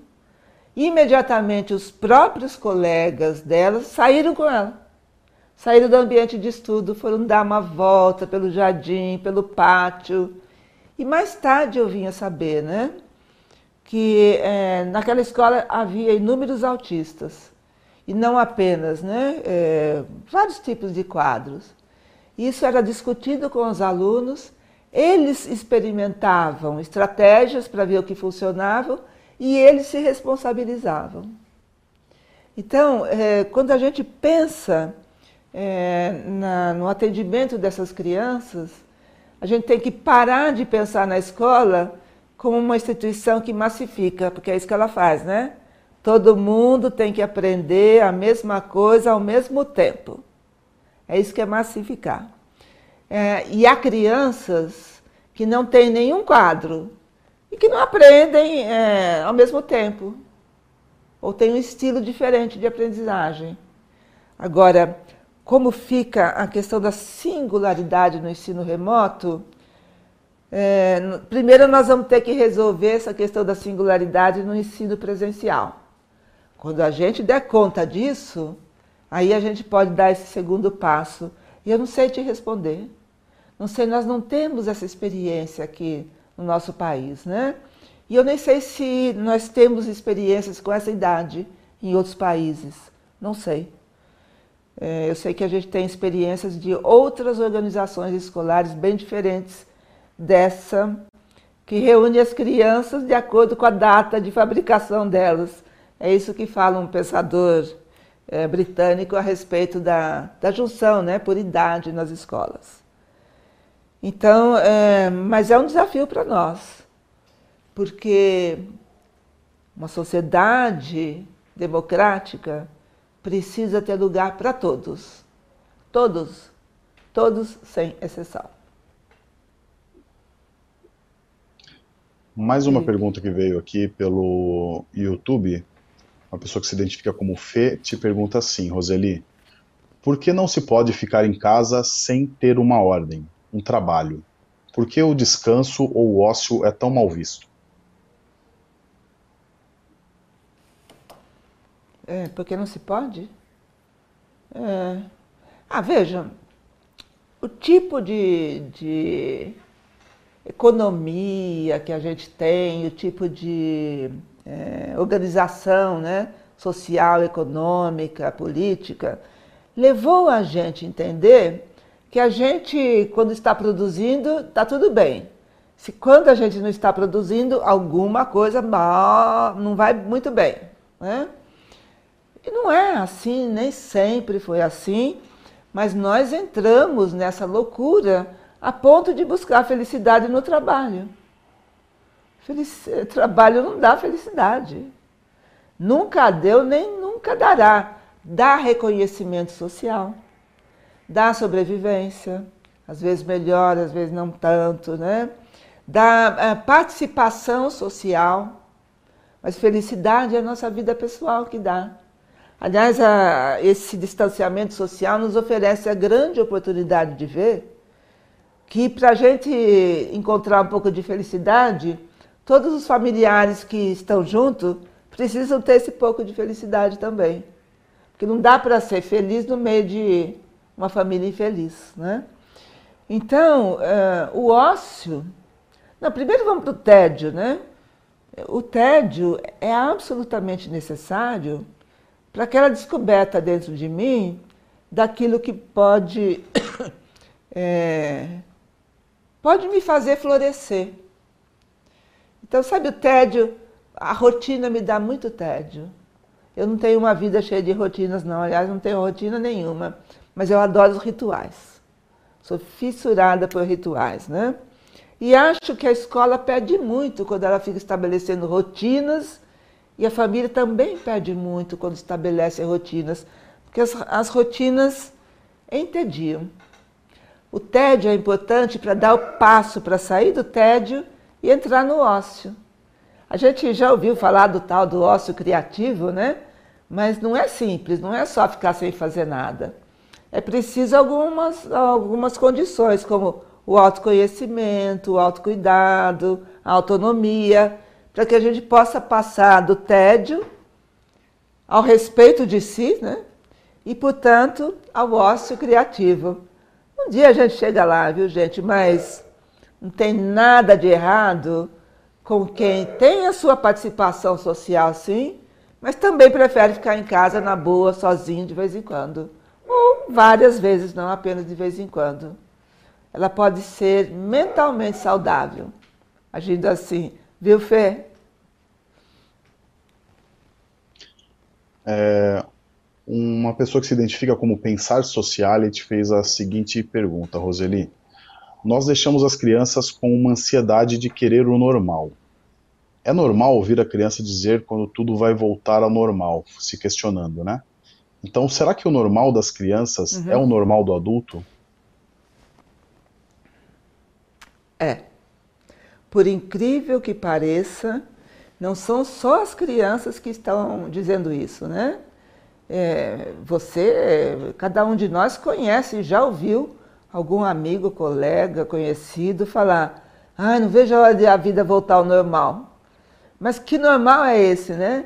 O que nós queremos dizer como normal, na verdade, é o conhecido. Porque nós estamos é, mergulhados no desconhecido. E o desconhecido gera muita insegurança, muitas incertezas. Então a nossa ideia de normal é assim: olha, eu tenho a minha agenda e eu vou marcar até o final do ano os compromissos, aonde eu vou, o que eu vou fazer, E isso garante a minha estabilidade, a minha segurança. Nunca mais teremos isso, a não ser que a gente faça de conta que nada do que a gente está passando aconteceu, que foi só um pesadelo. Né? Não, aconteceu tudo isso, está acontecendo tudo isso, é, e a gente precisa encontrar alguns bons motivos para isso, né? E um deles é exatamente dizer para nós, ó, calma aí que a vida não está é, sob nossa direção.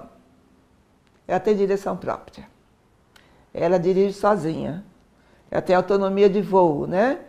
E o melhor que a gente tem a fazer é se organizar para acompanhar os acontecimentos que nos levam junto. Então, eu, eu tenho ouvido muitas crianças dizerem: é, quando vou voltar na escola normal? Como tenho ouvido muito adulto dizer, né? Não vejo a hora de voltar à vida ao normal. É, agora que nós vamos saber que normal que nós vamos criar para ser o normal a partir do momento em que a pandemia estiver sob mínimo controle. Mas eh, eu adoraria que a gente tivesse uma cartilha dizendo: olha, isso é normal, isso é normal, isso é normal, isso não é normal. Não existe isso. Para um, um adolescente jogar três horas de videogame, naquele ritmo dele pode ser normal. Agora, para um adolescente que não aguentava ficar meia hora e de repente fica três horas, não é normal, mas é para aquele, para aquele adolescente naquela na situação. Então, é, uma das perguntas que eu mais ouço, né, é de preocupações dos pais em relação aos filhos.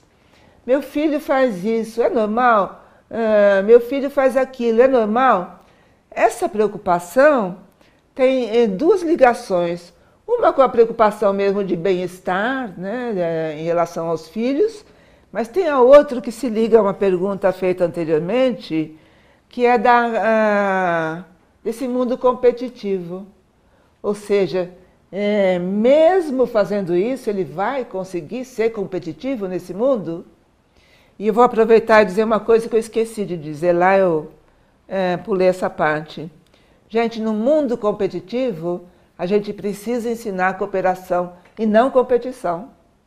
Porque o mundo já ensina.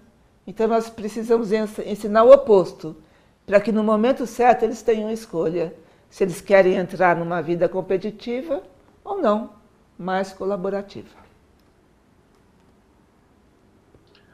São duas perguntas agora, Roseli. Na verdade, uma é uma dúvida que veio aqui do YouTube, que era o nome do pensador britânico que você citou, que diz que a escola reúne pelo critério da data de fabricação, essa é uma, uma das questões, na verdade, uhum. e a pergunta de fato é da uhum. Alessandra Magalhães, que te diz assim, é, de que forma mediar o conflito entre a aprendizagem das crianças e as tarefas domésticas dos pais? Uhum. É, vou começar pela, pela última, enquanto eu tento me lembrar do nome desse pensador, que eu falo tanto dele e de, de repente esse nome sumiu, né? Da minha... Já já vem. É... é já já me lembro. Mas enfim, vocês sabem, é... a criança quando nasce, um bebezinho, né, recém-nascida, ela precisa de muito cuidado. É, os pais têm até um trabalho braçal com os filhos recém-nascidos, né? Mas logo né, que o organismo dela termina tadiamente de se formar, ela pode dormir sozinha, ficar tranquila, enfrentar seus medos, enfrentar suas manhas e permanecer sozinha. Mas a gente vai lá, quando ela tem medo, tem pesadelo, a gente pega. Quando chora, a gente pega. E quando eu digo pega, não é que eu acolho, eu pego e levo, levo para o lugar junto a mim. É, outro dia uma, uma pessoa me, me falou de um vídeo que tem na internet que são dos filhos dos adultos que estão trabalhando remotamente, publicamente, e de repente os filhos aparecem, né? Eu falei, gente, só mudou o contexto. Porque quase todo pai, toda mãe já foi interrompido no trabalho antes do distanciamento por um telefonema do filho que fala assim: Ô pai, eu estou aqui na lanchonete, o que, que você acha que eu como? Isto ou aquilo? Então, nós construímos uma relação de dependência deles em relação a nós muito intensa. Nós sequestramos um pouco da possibilidade que eles têm de ser eles por eles em alguns momentos. E uma dessas possibilidades é assim: vidas paralelas dentro do mesmo espaço. Então aqui está o filho, aqui está a mãe, aqui está o pai. Eles sabem que eles estão juntos, mas é, eles não precisam interagir necessariamente. Nós vamos precisar ensinar isso para os nossos filhos. A criança, principalmente, e às vezes até o adolescente, precisa de uma ajuda, né, para aprender a respeitar isso. E a ajuda precisa ser visível, viu? Uma coisa concreta. Então, outro dia eu vi uma fotografia é, na rede social de uma mãe dizendo que aquele jeito tinha sido o único que ela tinha conseguido para que o filho não entrasse no escritório quando ela estava trabalhando. Ela pôs, é, sabe esses cones que a gente usa para impedir trânsito? Ela pôs um cone na porta. A partir do cone na porta, e é claro que da conversa é, prévia né, que ela teve com os filhos, eles pararam de abrir a porta e entrar ou bater na porta a hora que ela estava em reunião, fazendo o trabalho dela. Então, assim, nós vamos precisar ensiná-los. Ensiná-los a ter momentos só deles, com eles, e ter momento conosco, em conjunto e fechado. Né?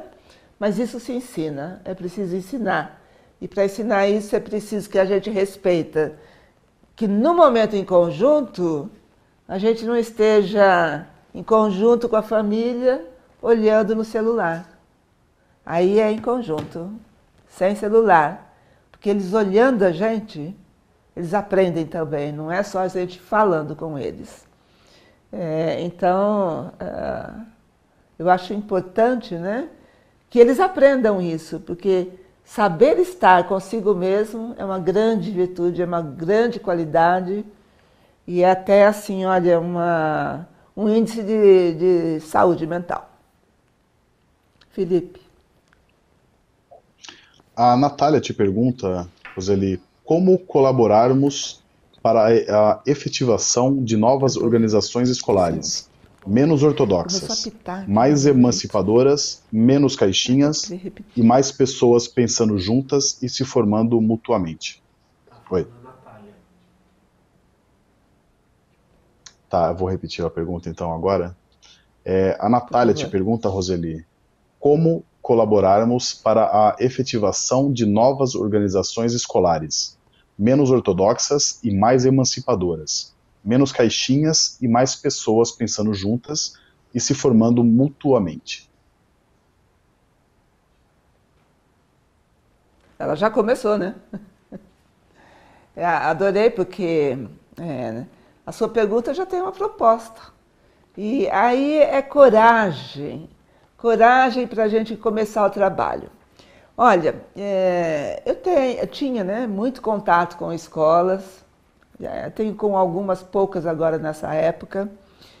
E, e as escolas sempre me perguntavam, mas é, a, as propostas né, que a gente tem de mudança são muito radicais.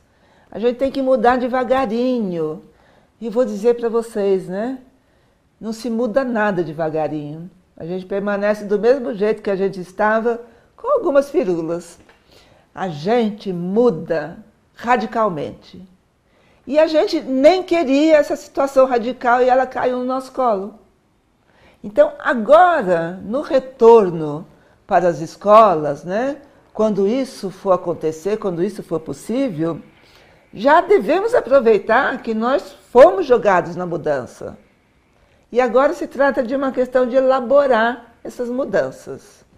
Eu citei agora há pouco, né? É, é, às vezes a gente pode se inspirar em outras ideias. E eu citei algumas escolas públicas que se, eh, fizeram uma revolução interna e já funcionam né?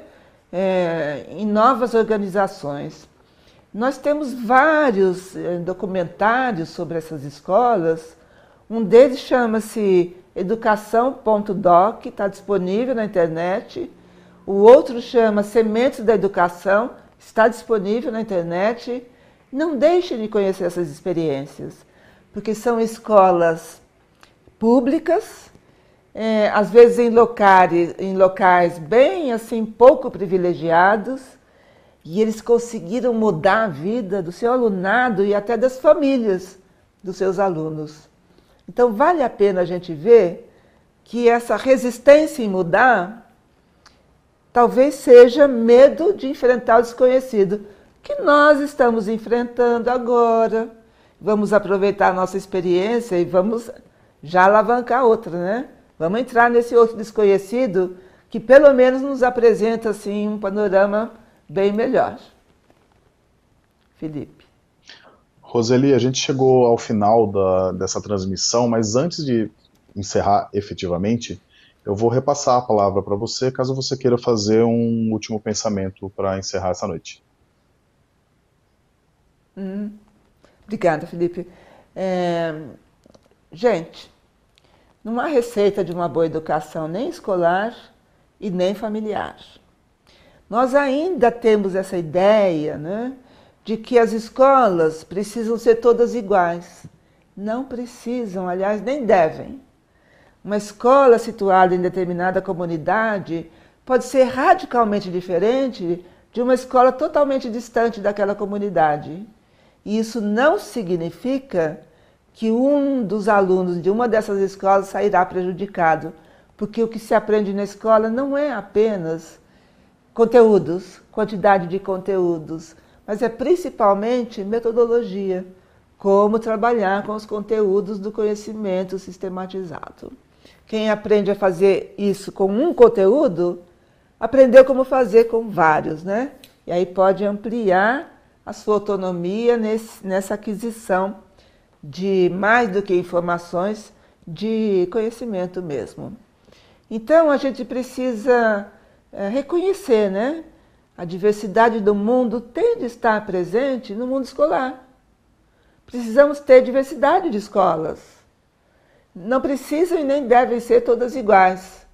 E os nossos filhos podem ir bem em qualquer escola, porque uma boa escola faz qualquer aluno aprender. Isso é uma boa escola. Então, uh, tenham calma com essa, esse período que eles não estão aprendendo conteúdos escolares, mas prestem atenção que eles estão aprendendo muitas outras coisas que serão fundamentais para a vida deles. Eu agradeço muito a presença, a companhia, deixo meu carinho a vocês e principalmente né, às nossas crianças e aos nossos adolescentes. Roseli, a gente que agradece. É, eu falo em nome da CPFL, em nome também de todo mundo que participou hoje do YouTube e também no Facebook, professores e alunos, todo mundo participou bastante hoje. Obrigado também a vocês pela participação. É, e vamos lembrar que no próximo domingo, às 19 horas, na TV Cultura, a gente vai ter o Café Filosófico na reprise do encontro entre o filósofo Luc Ferry com o psicanalista Jorge Forbes com o tema A Filosofia para um Novo Tempo.